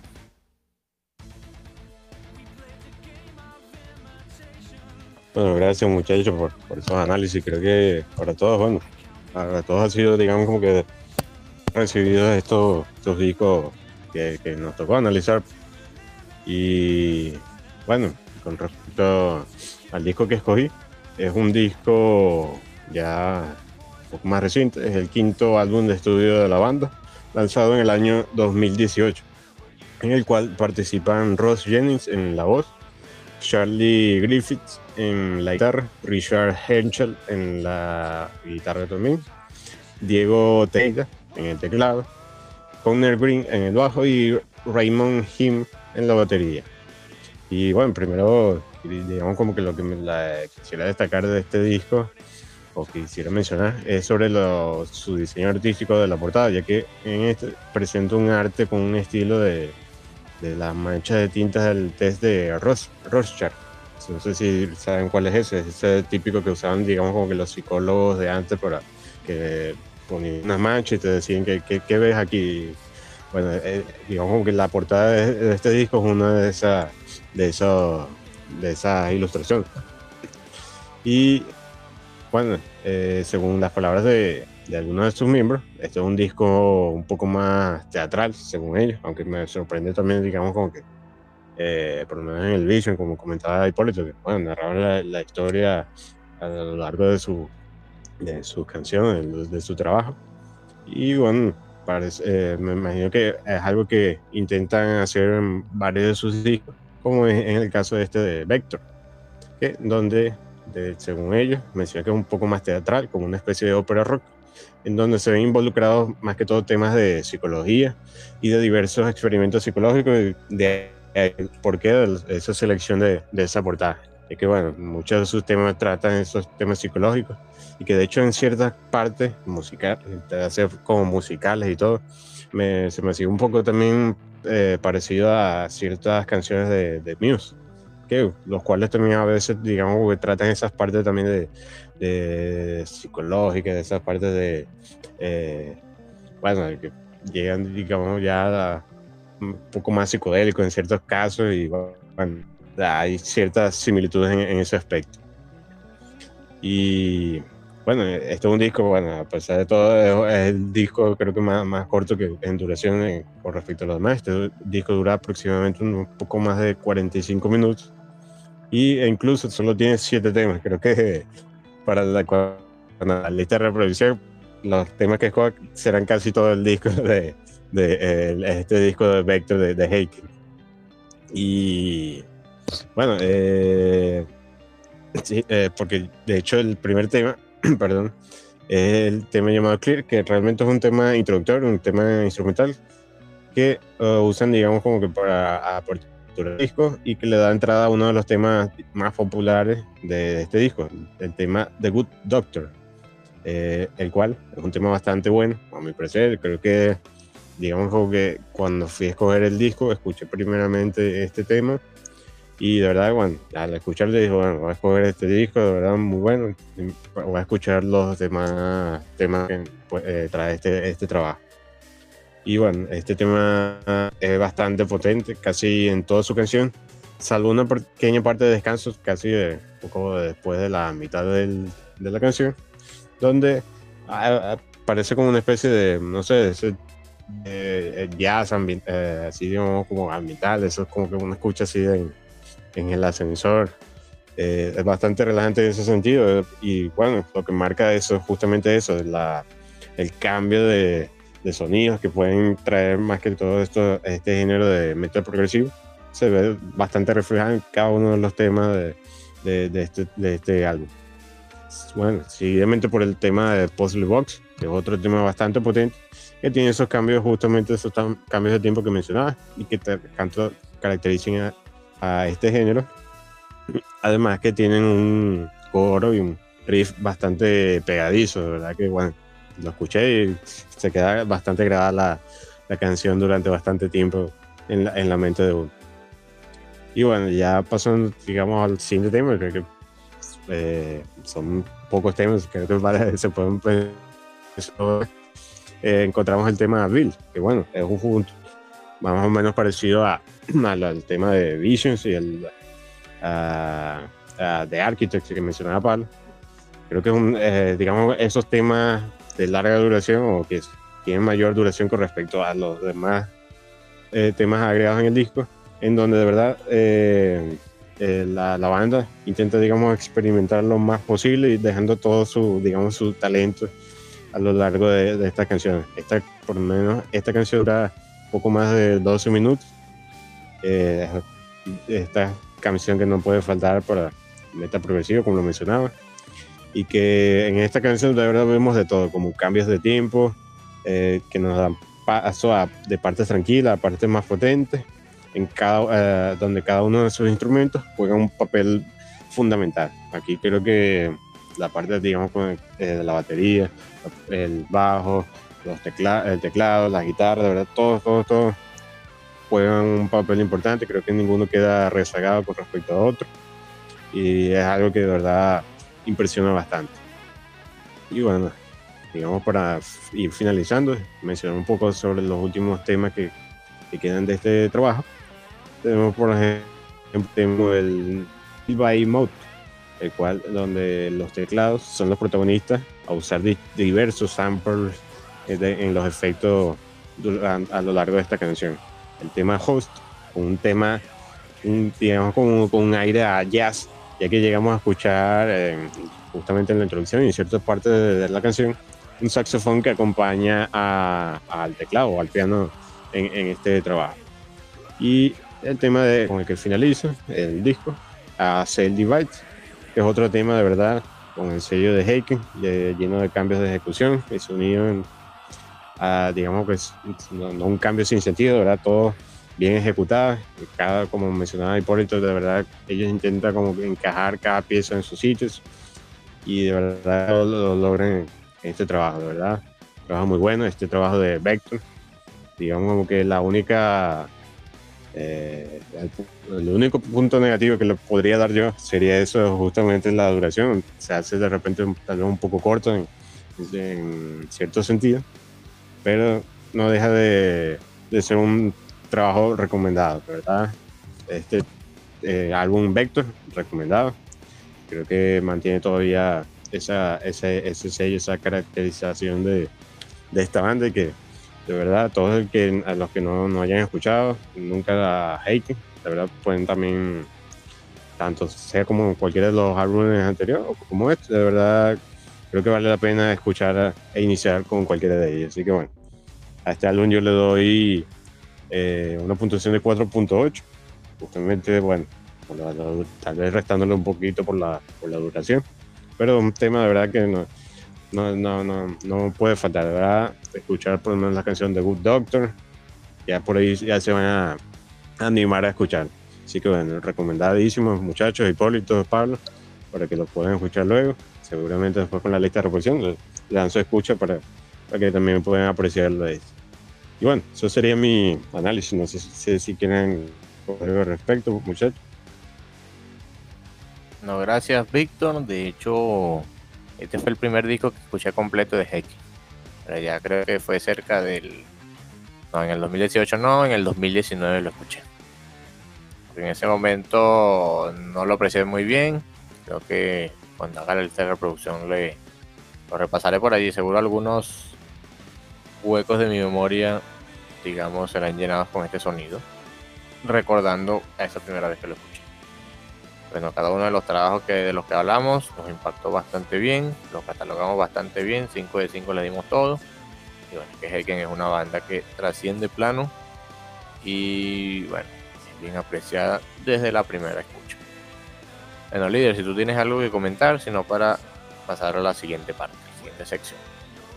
No, bueno, excelente. Gracias, Víctor, por tu recomendación también. Me motivó muchísimo eh, escuchar eh, que hayas mencionado esa parte del saxofón en uno de los solos, eh, digamos, de uno de los temas. A mí me motiva muchísimo escuchar esto, eh, sobre todo porque, digamos, que conozco pocas bandas que hacen este tipo de mezclas con saxofón y, en lo personal me fascina muchísimo. Eh, bueno, Dream Theater lo ha hecho. Ah, así es, camarada. Justamente, bueno, te lo llevaste, me, quitaste la palabra de la boca en Another Day. Eh, excelente tema de Dream Theater, mm, de este álbum Images and Words, bueno, del año 1992 con una producción impecable y de verdad que voy a estar muy motivado a escuchar el tema que mencionaste, Víctor, a ver qué tal, a ver qué sorpresa nos depara. De verdad que sí. Bueno, eso sería todo, muchachos. Yo creo que podemos pasar a la siguiente sección, a la, sección que continúa líder, creo que tú eres el más apropiado para hacer ese cambio que nos compete a todos. Efectivamente, líder. Y bueno, este, de pasar a la siguiente sección, denles oportunidad a Heiken, lo van a encontrar parecido a Dream Theater, si ya conocen Dream Theater. Si no, hagan como yo. No los escuchen por escucharlo, eh, identifiquen bien el momento preciso y exacto para hacerlo, para que sepan apreciar su música como es y no escucharlo por hacerlo, por simplemente escucharlo. Y bueno, pasamos a la sección de recomendaciones especiales, efeméride y noticias. Parte abro con las recomendaciones especiales que son discos en vivo y nuevos lanzamientos. Y bueno, los nuevos lanzamientos son dos discos que me impactaron bastante. A uno porque no le tenía mucha expectativa desde el trabajo anterior, a pesar de que la banda me gusta. Y el segundo porque fue una recomendación del líder. Entonces quise darle, al ver la alineación, me motivé a, escucharlo y de verdad que no valió la pena la escucha. Y bueno, la primera de ellas es la recomendación del líder. Este es una banda, un proyecto formado por la discográfica Frontier Record, que reúne a Alexandro Del Vecchio en los teclados, Tommy Aldrich en la batería, Marco Mendoza en el bajo, Joel Hoekstra en la guitarra Michael Sweet en las voces y guitarra y a Nathan James de Inglorio. Y bueno, pues, como estos nombres son, digamos, apreciables a primera escucha.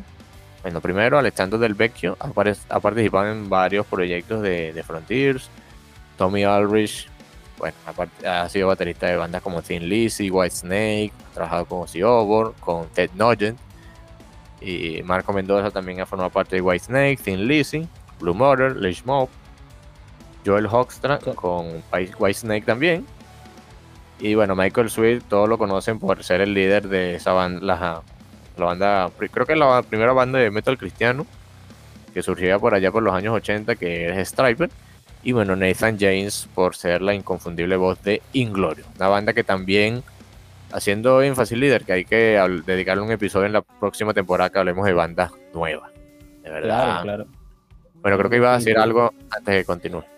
No, no, nada, te iba a decir que bueno, son leyendas del, del AOR o, del hard rock, por así decirlo. Y excelente, qué bueno que hayas tomado esa iniciativa de escuchar Iconic. Tremendo, tremendo, tremendo trabajo. Bueno, entonces, bueno, la banda, da gracias líder me motivaste a escuchar el disco que vengo a recomendar, que es el Second Skin, lanzado el 17 de junio de este mismo año. Un disco cargado de, 10 de 11 temas, donde algunos resaltan por ser un hard rock, digamos, re- no se parece en nada a lo que hacen los mus bueno, reformulo lo que iba a decir. No se parece en nada a las bandas a las cuales pertenecen los músicos. Es decir, no van a encontrar algo que recuerde a Striper, que recuerde a Inglorious, que recuerde a Whitesnake. Todo es totalmente distinto. Digamos que todas esas influencias se vieron compactadas en algo totalmente distinto y son plasmadas en estos temas. Digamos que el disco es mitad AOR, propio de Frontiers, y mitad hard rock, bastante potente, con buenos solos, buenas voces. Michael Sweet también aporta su voz acá. Pensé que no solo Nathan Jane cantaba, pero no. Es un disco bastante bueno, de verdad que supe apreciarlo, escuché de principio a fin, no me aburrió ninguno de los temas, sino más bien cuando terminaba uno me motivaba a escuchar el siguiente. De verdad, muy buen trabajo. Second Skin de Iconic, vayan a escucharlo. Y bueno, espero que este proyecto no solamente sea de este, se quede con este disco, sino que siga sacando trabajos igual de perfectos como este. Y mi segunda recomendación, como lo había dicho, era un disco que no le tenía tanta esperanza porque el disco anterior, mm, no digamos que es malo, pero a mí personalmente no me llamó la atención como otros discos. Y bueno, una banda de la cual ya hemos hablado en el podcast, lo hemos dedicado su episodio, y es Ailstorm, con su disco Seven Run of a Seven Run. Me recuerda un poquito porque hace, digamos, una referencia al título, al disco de Iron Maiden, Seven Song of a Seven Song, ya que es el séptimo disco de la banda, tal como lo fue ese disco en Iron Maiden lanzado el 24 de junio del 2022 de este año, lanzado con la discográfica Napalm Records. Bueno, es un disco corto, por aproximadamente 43 minutos. Y bueno, ya con el tema, el tema que abre Magellan Expedition, te recuerdo un poquito a esos, a ese store del Black Sails at Midnight o incluso del Captain Morgan Revenge, ese disco del cual ya hablé en un episodio del podcast. Digamos que sí sacó la banda un single llamado Party, que cuando escuché esa canción yo dije, nada, es una continuación del disco del 2020. Pero escuché Magellan Expedition y de verdad me motivó a escuchar el disco y lo escuché de verdad el mismo día como tres veces. El resto del día lo escuché otras dos veces y en esa en menos creo que lo escuché a principio a final de semana, el día que salió el viernes. Y entre viernes, sábado y domingo lo escuché como casi 10 veces. De verdad me impactó el disco, los temas se pasan rápido. Hay temas que te recuerdan un poquito incluso a Glory Hammer, ya recordamos que Christopher Bogues, eh, miembro, el fundador de Glory Hammer. Entonces algunas cosas de Glory Hammer se ven reflejadas acá. Hay una- un tema específico eh, que quiero resaltar, el By the Hook, By the Hood, Hand and Feet, que recuerda un poquito también a Encifero. Y bueno, los coros recuerdan a Glory Hammer. Hay un tema llamado Return to Tortuga, que contiene la misma letra que el tema Tortuga del disco anterior, pero digamos esta es una versión más potente, más power. Aquella versión era un género ahí totalmente distinto, que si al principio no te gustaba, después te atrapaba, pero digamos que quedabas con ganas de algo mejor y bueno, este disco lo trajo con Return to Tortuga. También trae la parte 3 del tema Gooden Leg, estuvo por allá presente en el disco, en la primera parte, en el disco Sunset of the Golden Age, 2014.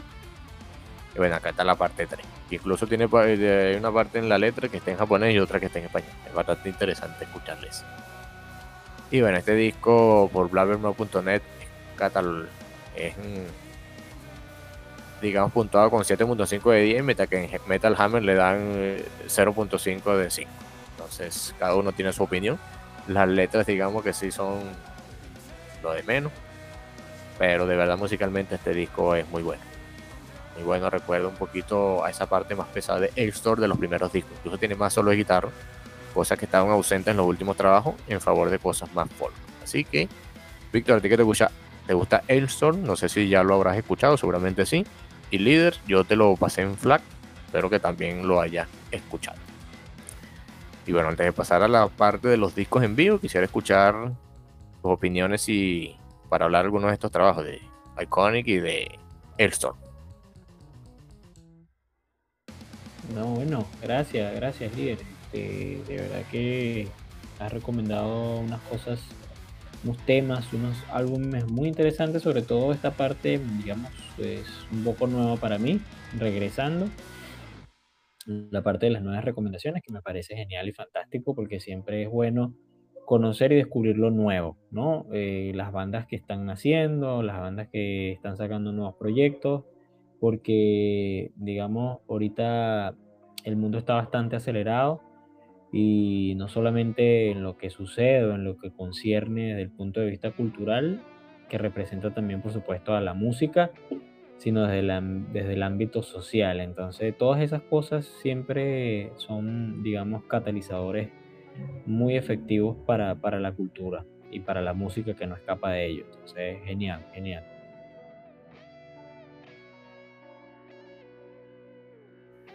Bueno, Víctor, este, no sé si. Oh, creo que ya ibas a hablar. Sí. Sí, este. No, era con, por lo menos al último disco de Ailstrom, de verdad, disco bastante bueno. Ya tuve la oportunidad de escuchar, sí, digamos como que la mayoría de sus canciones, de verdad, disco recomendado también, como, como ese palo, ¿verdad? Por lo menos a mí, antes de que saliera, fuese lanzado el disco, el tema de, de Party o PA-RTY, de verdad, tema pegadizo que, que siempre, digamos, como que al escucharlo tanto, en cualquier momento del día se me viene a la cabeza justamente ese core. Siempre en algún momento del día lo, recuerdo y de verdad es bastante bueno. Y bueno, ya más allá de eso, las demás canciones de, este disco, como lo mencionaba Pablo, sí, sí recuerdo un poco más a los, a los, primeros discos de Ailson y que de verdad son bastante buenos en ese aspecto, así que bueno, recomendado y gracias por traernos esa recomendación para, para hoy. De verdad, qué bueno muchachos que hayan tomado su tiempo para escuchar esos trabajos. Iconic con Second Skin y Ailstorm con Seven Run of a Seven Run. Ok, pasamos a la segunda parte de mi, la segunda subsección, que son los discos en vivo. Bueno, fue difícil escogerlos, hubo uno que cambie por otro. Bueno, siempre de tantos discos en vivo que escuché, siempre trato de seleccionar uno nuevo, que no se repita la banda. Y bueno, ya se está volviendo cada vez más difícil debido a toda la cantidad que he escuchado. Pero encontré un par de discos por allí que no había escuchado y los tomé. Y bueno, el primero de ellos es una banda alemana de hard rock, bueno, heavy metal, que como le había comentado el líder, recuerda un poquito Steel Panther, pero sin las letras, mm, bueno, de lo que hablo. Y digamos que su sonido se pasea un poquito por allá, un poquito por acá. Le digo que Steel Panther se llama ojo, Steel Panther es muy buena banda también. Y se trata de Kissing Dynamite con su disco Generation Goodbye Dynamite Nights, grabada en Stuttgart el 3 de diciembre del año 2016. De verdad es un disco grabado durante su, la gira de su disco Generation Goodbye, como dice su título. Y bueno, contiene temas de este disco como Generation Goodbye, If Clocks Were Running Backwards, una balada de verdad que bastante buena. Temas de otros discos como por ejemplo DNA, Highlight Song, eh, She Came, She Saw. De verdad que este disco atrapa de verdad. Atrapa, te hace sentir ese, se hace bien escuchar ese heavy metal poquito recordando lo, clásico, un poquito de sonido moderno. De hecho, yo había recomendado ya un disco de Kissing Dynamite en el podcast, creo que hace dos capítulos atrás, el último que sacaron este año, que me gustó bastante y bueno, este reviví lo que escuché cuando lo que sentí cuando escuché Kissing Dynamite la primera vez con este disco en vivo, de verdad, muy bueno. Lanzado el 14 de julio del 2017 grabado el 3 de diciembre del 2016. Y el segundo disco en vivo, un disco de una banda que, como le comentaba el líder hace poco, he escuchado muy poco. Creo que el, único disco de estudio completo que he escuchado es uno llamado Valkyria del año 2013. Ya, líder, creo que ya te ubicas por ahí de cuál banda voy a hablar. Y se trata del disco de este año, lanzado el 18 de marzo de este año, A Night at the Nordic House de la banda TIR o TIRE, no sé cómo, cómo se pronunciaría. Creo que lo he escuchado algunas veces hasta TWIR, creo que se lee. Bueno, fue grabado antes de de la, digamos que la alerta por el coronavirus, fue grabado el 8 de febrero del 2020, el Nordic House, con la Orquesta Sinfónica de las Islas Faroe. Como recordamos, esta banda pertenece a las Islas Faroe, sus letras están, digamos, cantadas en feroés, en algunas partes en inglés, en danés también. Y bueno, este disco recoge temas de, de su último disco hasta la fecha, que es el Hell del 2019, como Gates of Hell o Sunset Shore. Y bueno, temas de otros discos también clásicos como The Lay of Tear, Hold the Heather Hammer High. Lo que me pareció curioso es que no tienen el tema que yo le estaba buscando, es Hail to the Hammer, digamos que es uno de los más conocidos de, su band, de la banda, del primer disco. Que le sacaron una regrabación en un disco llamado Land posteriormente. Pero igual esto, esto se aprecia bastante bien. Digamos que Tyre es un, presenta un estilo tir que no acostumbro escuchar mucho. Eh, y bueno, acá debe. De verdad es muy bueno volver a escuchar algo nuevo, especialmente en un disco en vivo, ya que bandas que no conozco mucho en un disco en vivo me hace apreciarlas bien para luego irme a sus discos de estudio. Acá resalto, ahorita que busco en Enciclopedia Metalum, que como músicos invitados están está Paul Arnie Hall, que vendría siendo el vocalista en su primer disco, el, el How Far to Asgard, donde está ese tema Hell to the Hammer que ya mencioné. Luego él se retiraría y luego Henry Joensen, en aquel momento solo era guitarrista, asumiría el papel de vocalista.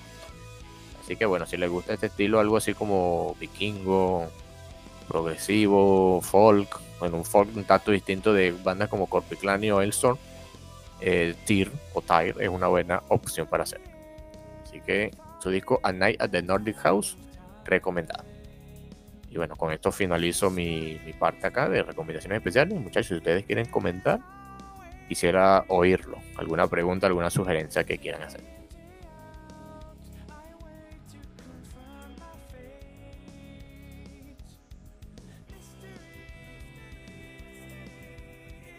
Ninguno, líder, Víctor. No, no, gracias perdón, por esas recomendaciones, Pablo. Eh, bueno, ya por la lista de reproducción también, como, como mencionado, bueno, se agregarán y daremos también su, escucha para, por estos trabajos en, en, vivo que también valen la pena escuchar, porque más allá de los trabajos, la producción que se puede tener en, en los trabajos, los álbumes de estudio, también eh, hay que escuchar y ver, digamos, como sus versiones en vivo, como cómo son interpretadas uh, sobre los escenarios, esas canciones tan, tan míticas.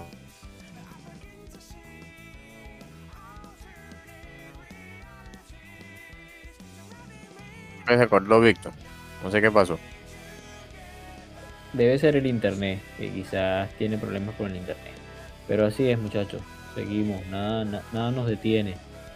Pero es importante, pues, este, igualmente continuando con lo que decía Víctor, agradezco tus recomendaciones, líder, sobre todo de Tier, Tire o Twitter, de esta famosa banda de las Islas Faroe, de las Islas Faroe. Pero bueno, genial, genial, la música es así y bueno, es un universo totalmente amplio y lleno de posibilidades en todos los aspectos.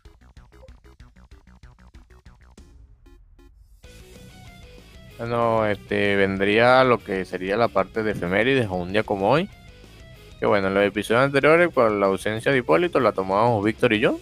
Pero bueno, líder, ahora que usted está acá de regreso, creo que le toca asumir esta responsabilidad. Asumir la batuta en esta parte. Claro, claro que sí, líder. Así es. Y bueno, este, a la fecha de hoy estamos grabando este, este podcast, este episodio del podcast Metal Review el día 8 de julio del año 2022. Y como es 8 de julio, bueno, me corresponde por supuesto mencionar aquellas efemérides o aquellos acontecimientos que ocurrieron precisamente un día como hoy o un tal día como hoy. Y el primero de ellos es referente a una banda que a usted le gusta mucho, líder que te gusta mucho a ti, Pablo, de verdad, una de tus bandas favoritas, y me refiero a Halloween. El 8 de julio de 1994 se publica el sexto álbum de la banda alemana Halloween llamado Master of the Rings, uno de los álbumes que también he escuchado, claro, y pues que tiene uno de los temas que, más me gusta de, de Halloween, Soul Survivor, eh, uno de mis temas favoritos Poco a poco conozco de Halloween, no tanto como Pablo, Pero bueno, por supuesto que no podemos negar que Halloween es una de las mega bandas, de las archibandas, de las bandas, bueno, del power metal, creadores, fundadores del power metal, tal cual como lo conocemos hoy en día. Entonces, bueno, el 8 de julio del año 94, de 1994, fue publicado este, este trabajo, esta joya, el Master of the Ring. Es el primer disco tras la expulsión de Michael Kiss eh, Ingo Schwittenberg. Y el primero, por supuesto, con el aclamado Andy Deris como cantante, esa voz tan particular que tiene este, este dios del power metal, como lo es Andy Deris. Se considera este álbum como un regreso a las raíces del power metal que fueron abandonados en los álbumes anteriores, como el Pink Bubbles Go Ape de 1991 y el Chameleon del año 1993. Pero bueno, como siempre, Halloween no decepciona para nada. De verdad que sí. Tenemos, saltamos a la siguiente, ya un poco más oscura, pero también ocurrida, digamos, el, el día 8 de julio, pero del año 1997. O sea, tres añitos más adelante. Se publica el segundo álbum de estudio de la banda Emperor, que también creo que usted la conoce, Lía. Usted, bueno, ¿qué banda no conoce Pablo? Sí. verdad que no. A pesar de que solo he escuchado su primer disco, sí conozco la banda y bueno, es de apreciar su música, a pesar de no ser muy fan del black metal. Pero Así. Insan, su líder, también tiene un par de trabajitos por allí que vale la pena analizar. Que yo le comenté al líder que una vez que me recuerda un poquito a Opet. Pero bueno, ya eso es, así es. hablaremos en otro episodio. Así que te Así escuchamos. es. No, claro, eh, no, no, haciendo mención a eso, no hemos tocado casi nada del black metal. Hoy que también Víctor tuvo la oportunidad de recomendar un trabajo del black metal. Bueno, yo soy bastante ajeno al black metal. Este mm, no es un género que, digamos, eh, disfrute mucho, pero sí quisiera conocer una banda que, digamos, eh, represente, pues más allá de mencionar quizás a, a Burson, bueno, las clásicas, ¿no? A Mayhem una banda, digamos, más adecuada a nuestros gustos, ¿no? Debe haberlo, por supuesto que sí. Yo, yo siempre soy partidario de que dentro del metal hay para todos los gustos y para todos los colores. Entonces esa banda debe estar por ahí, solo que hace falta buscarla. Y tenemos que hacer también, por supuesto, pues una recomendación especial o menciona alguna banda o algún tema central, por supuesto, relacionado con el black metal.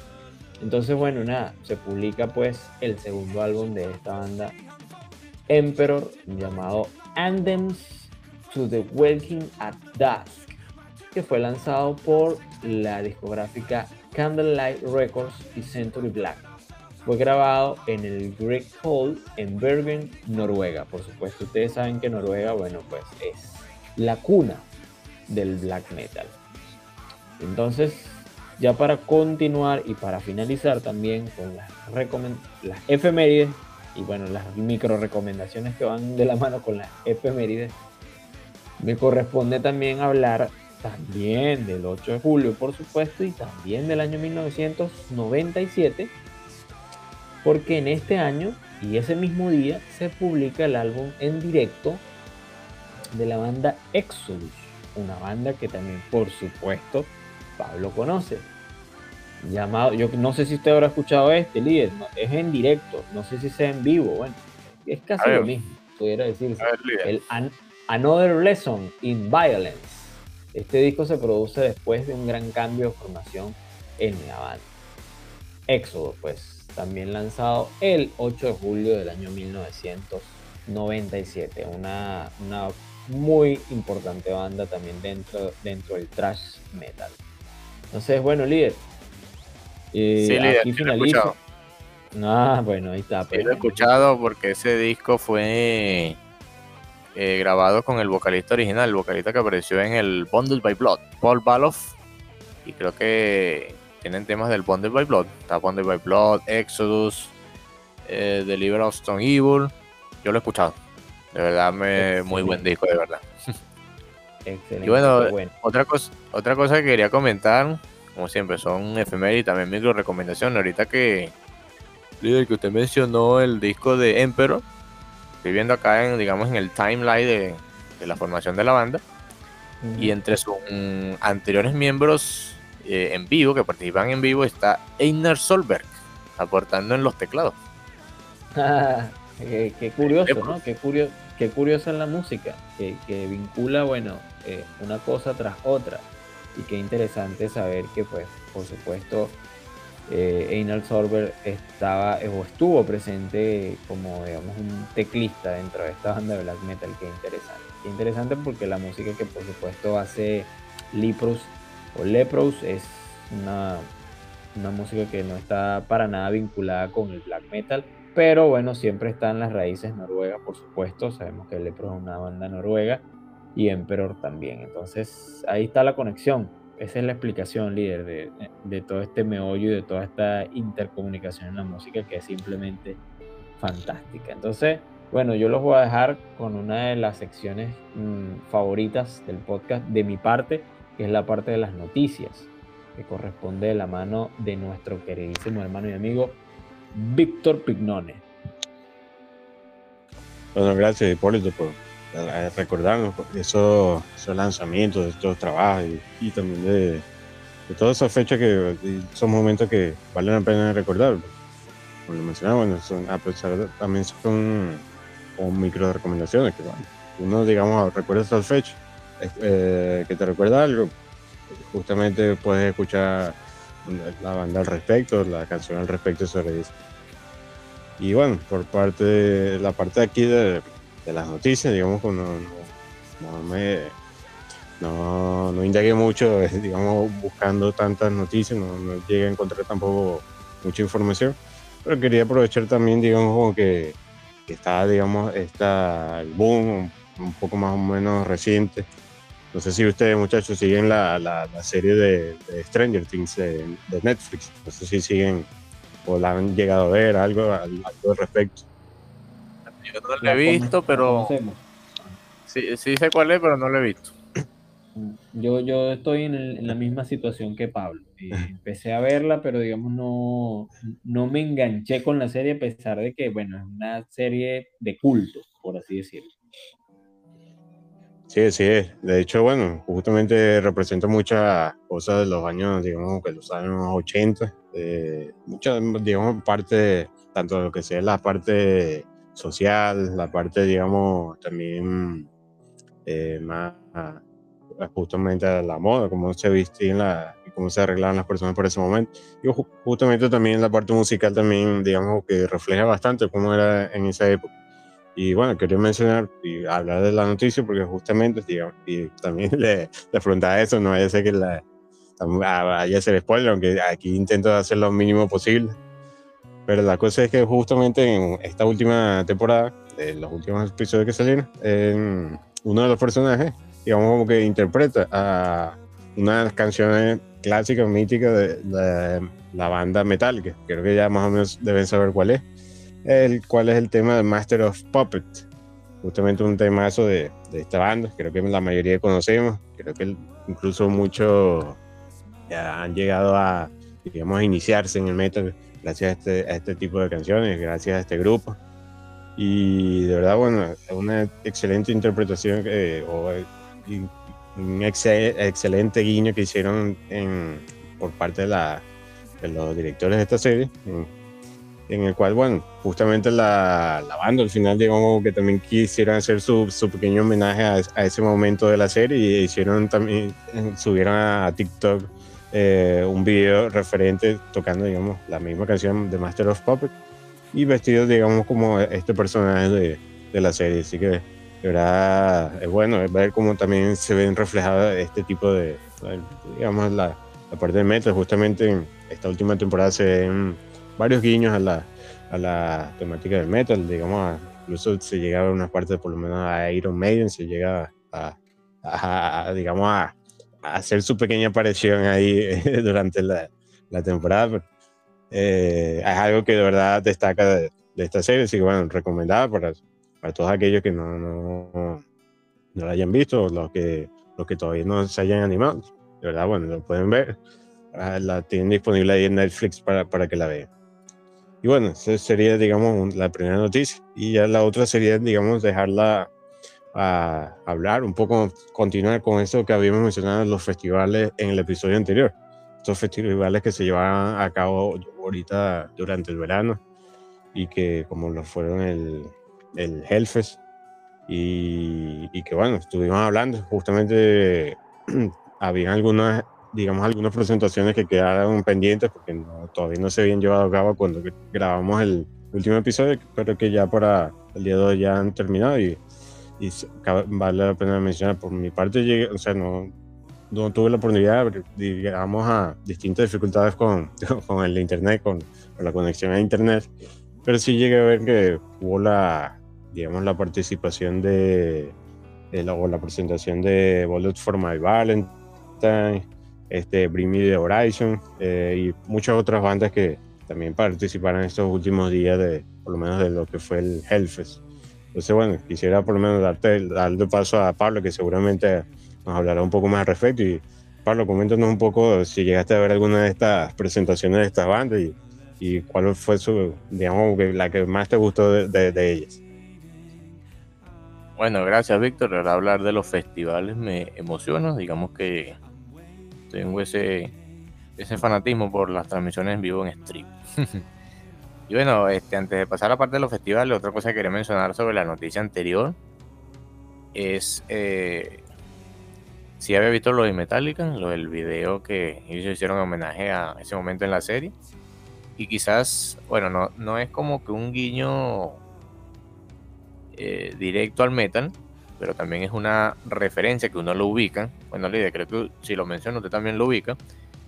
Que en, el, en la serie, no lo he visto, pero sí he visto algunos comentarios por allí, o comentarios por allá, publicaciones por aquí, publicaciones por allá, que mencionan algo llamado el Hellfire Club o Hellfire Club. ¿Usted sí lo ubica, líder? Ese nombre. ¿A qué le suena? Claro, líder, eso suena a Edguy. Hellfire Club. Efectivamente, ese disco de Edguy. Bueno, pasando a hablar de los festivales, como ya comenté en el episodio anterior, vi el Graspo, vi el Hellfe, así que tocaba ver la segunda parte del Hellfest, que se llevó a cabo este jueves, viernes, sábado y domingo. Digamos que el jueves no hubo muchas bandas así que conocieron. La única que vi en ese momento fue Thunder, la banda inglesa que practica un hard rock. De verdad, mmm, bastante interesante. De verdad, el sonido que, que, presentó la banda en vivo, de verdad, bastante limpio. El vocalista, su, su interpretación bastante buena. Y de, ni hablar de los guitarristas, bajistas y bateristas. De verdad, me, me despertó la curiosidad por escuchar algo de esta banda Thunder ya digamos que viernes, sábado y domingo fue lo que sería el plato fuerte. Digamos que en esos días pude ver las presentaciones en vivo, no vi ninguna. Esos días estuve trabajando. La única que vi en vivo fue la de Thunder, porque fue un día que estaba libre. Que estaba libre. Pero el resto las vi, digamos que quedaron ahí en YouTube o en la página de, de Arte Concert. Que fue, por ejemplo, la de Nightwish, de verdad una muy buena interpretación. Había unos temas del último disco que no he escuchado, que los pude apreciar en, en esa presentación, como los son Tribal, Noise, How the Heart, otros temas más clásicos como Nemo, Planet Hell, Elan, Dark Chest of Wonder, incluso Sleeping Song de su disco Ocean Born, tema un tanto olvidado. Y bueno, otra banda que también me gustó verla en vivo fue Blind Garden, interpretando uno de, una banda que hemos hablado en el podcast, en la temporada 1 interpretando lo que sería mi disco favorito en vivo, completo, que sería el Somewhere Far Beyond, con algunos temas por allí de, del Nightfall, incluso terminando con el clásico Valhalla. También me, esa interpretación, si recuerdo, la vi terminando, pude verla, me vine del trabajo rápido y la, cuando llegué a la casa todavía la estaban transmitiendo y sí la pude ver. Luego en YouTube vi el resto de los temas que me faltaban, pero de verdad muy buena la interpretación de Blind Guardian. Otra banda que también vi ese mismo día que se presentó el plato fuerte fue el Beití, o el Ubeití para algunos, el Beití, como se pronuncia. Una banda que líder y a mí nos gusta bastante. Víctor, te recomendamos escucharlo si no, no, lo has, hecho. Porque digamos que su música te transporta a esos pasajes suizos de donde es la banda. A hacer un viaje por el bosque, porque de verdad su música es la definición de la nueva era del folk. De verdad, con esa mezcla de death metal melódico. Muy buena banda, interpreta, interpretaron clásicos como por ejemplo A Road for Epona de Carlos de Mountain en su versión francesa, en encontrarse en Francia por el Hellfest, y el clásico Inis Mona que al líder le gusta bastante. Así es, así es, líder. Que recuerda mucho a, a- a los celtas, a la cultura celta. Muy, muy buena banda y súper recomendada. especialmente a la cultura, a los galos. Digamos que la banda, eh, además del inglés, utiliza el idioma galo en sus canciones, el extinto idioma galo, para narrar algunas de las líricas de sus canciones. Y otra banda que pude apreciar ese mismo día fue Épica. De verdad me gustó bastante la interpretación de Épica, tocando algunos temas nuevos del último disco, otros temas más clásicos como por ejemplo Cry, Cry for the Moon, Victim of Contingence, Beyond the Matrix, Consigned to Oblivion. La verdad, bastante buena la interpretación por parte de Simon Simons, Mark Hansen, Isaac de la High y el resto de los integrantes.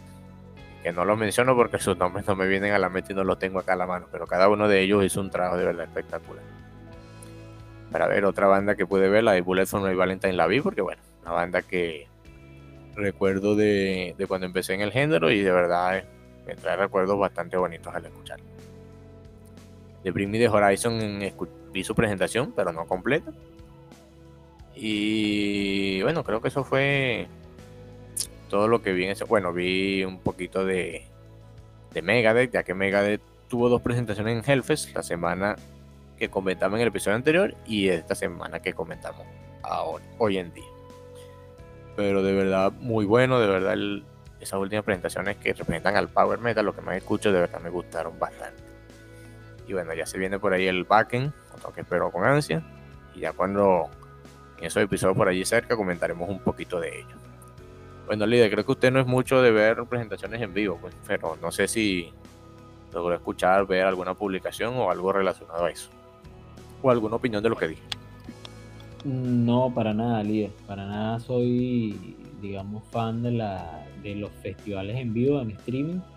No vi nada tampoco, a excepción de lo que usted me comentaba. Pero digamos que no, no estoy muy metido en el asunto. Sin embargo, pues bueno, seguramente en algún momento me, me atraparé en eso también y disfrutaré esa, esos festivales, así como usted.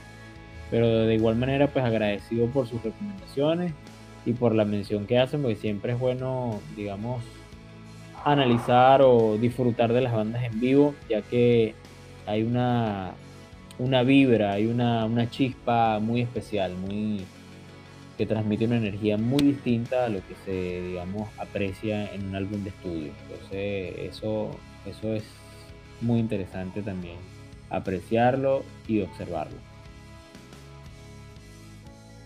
Sí, verdad, eso de los festivales, al ver esa interacción de, de las bandas con, el público, de verdad, eh, digamos, es muy bonito, o sea, ese, esa, esa relación que hay en- en- es- eh, entre ellos, ese, ese vínculo.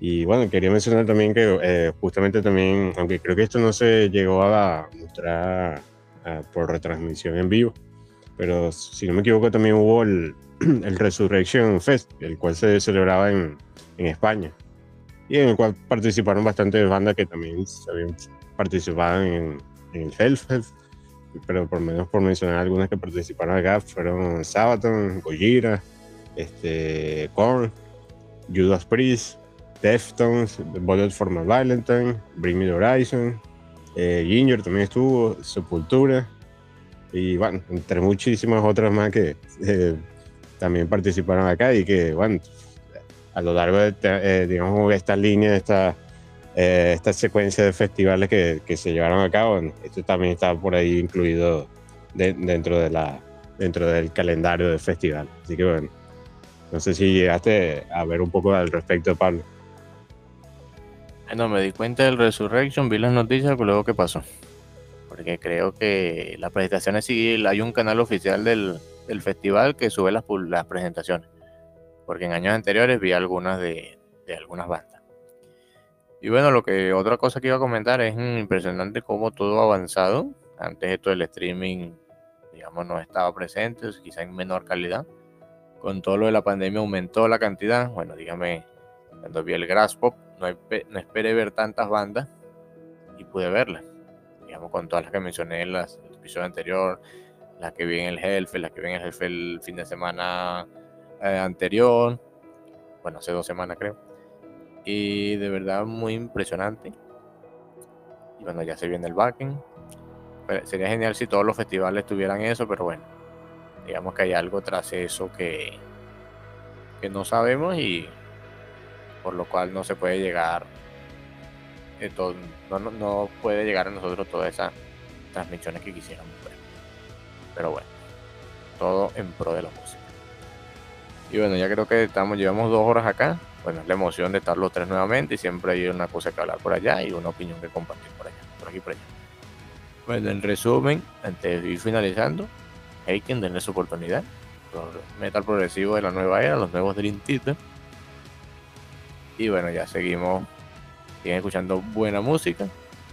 Ya nos veremos en un siguiente episodio. Gracias, Víctor. Gracias, líder, por regresar y aportar, digamos, esa opinión que nos complementa. Todas las opiniones de cada uno complementa al resto de los integrantes del grupo porque somos el equipo de Metal Reviews y acá seguiremos estando llevando episodios de calidad para todos ustedes, apreciando esos discos que para nosotros son joyas, para otros quizás no, pero lo importante es escucharlo y dar la opinión.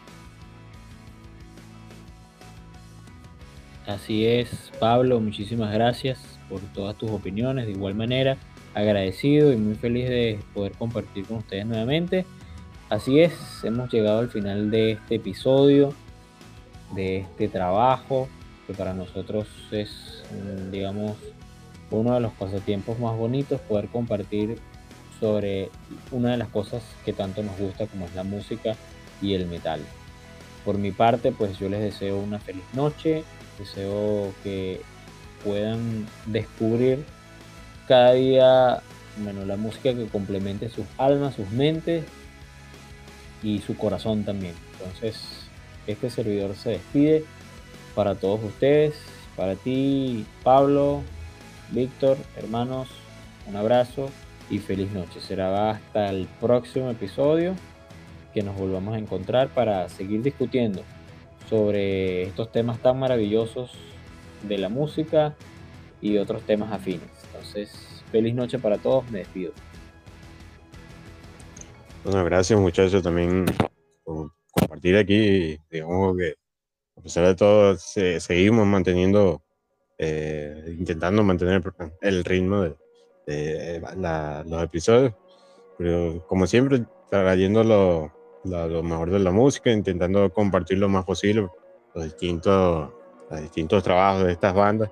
Heiken, de verdad, por lo menos, eh, denle su oportunidad, escuchen. En la lista de reproducciones podrán escuchar todo lo, lo mencionado eh, durante lo largo de, este episodio para que puedan darse un poco más de, de- un poco más de ambiente de- respecto al podcast. Y bueno, ya para finalizar, me despido también. Eh, muy buenas noches a todos, de verdad. Sigan disfrutando de la música. Tengan una feliz semana nos veremos para el próximo episodio. Bueno, creo que yo, gracias muchachos, no me despedí como tal. Nos vemos en el siguiente episodio de Metal Reviews, que sería el onceavo de esta tercera temporada. Y bueno, sigan escuchando la buena música como ya hemos dicho todo. Y feliz noche para todos. Hasta la próxima.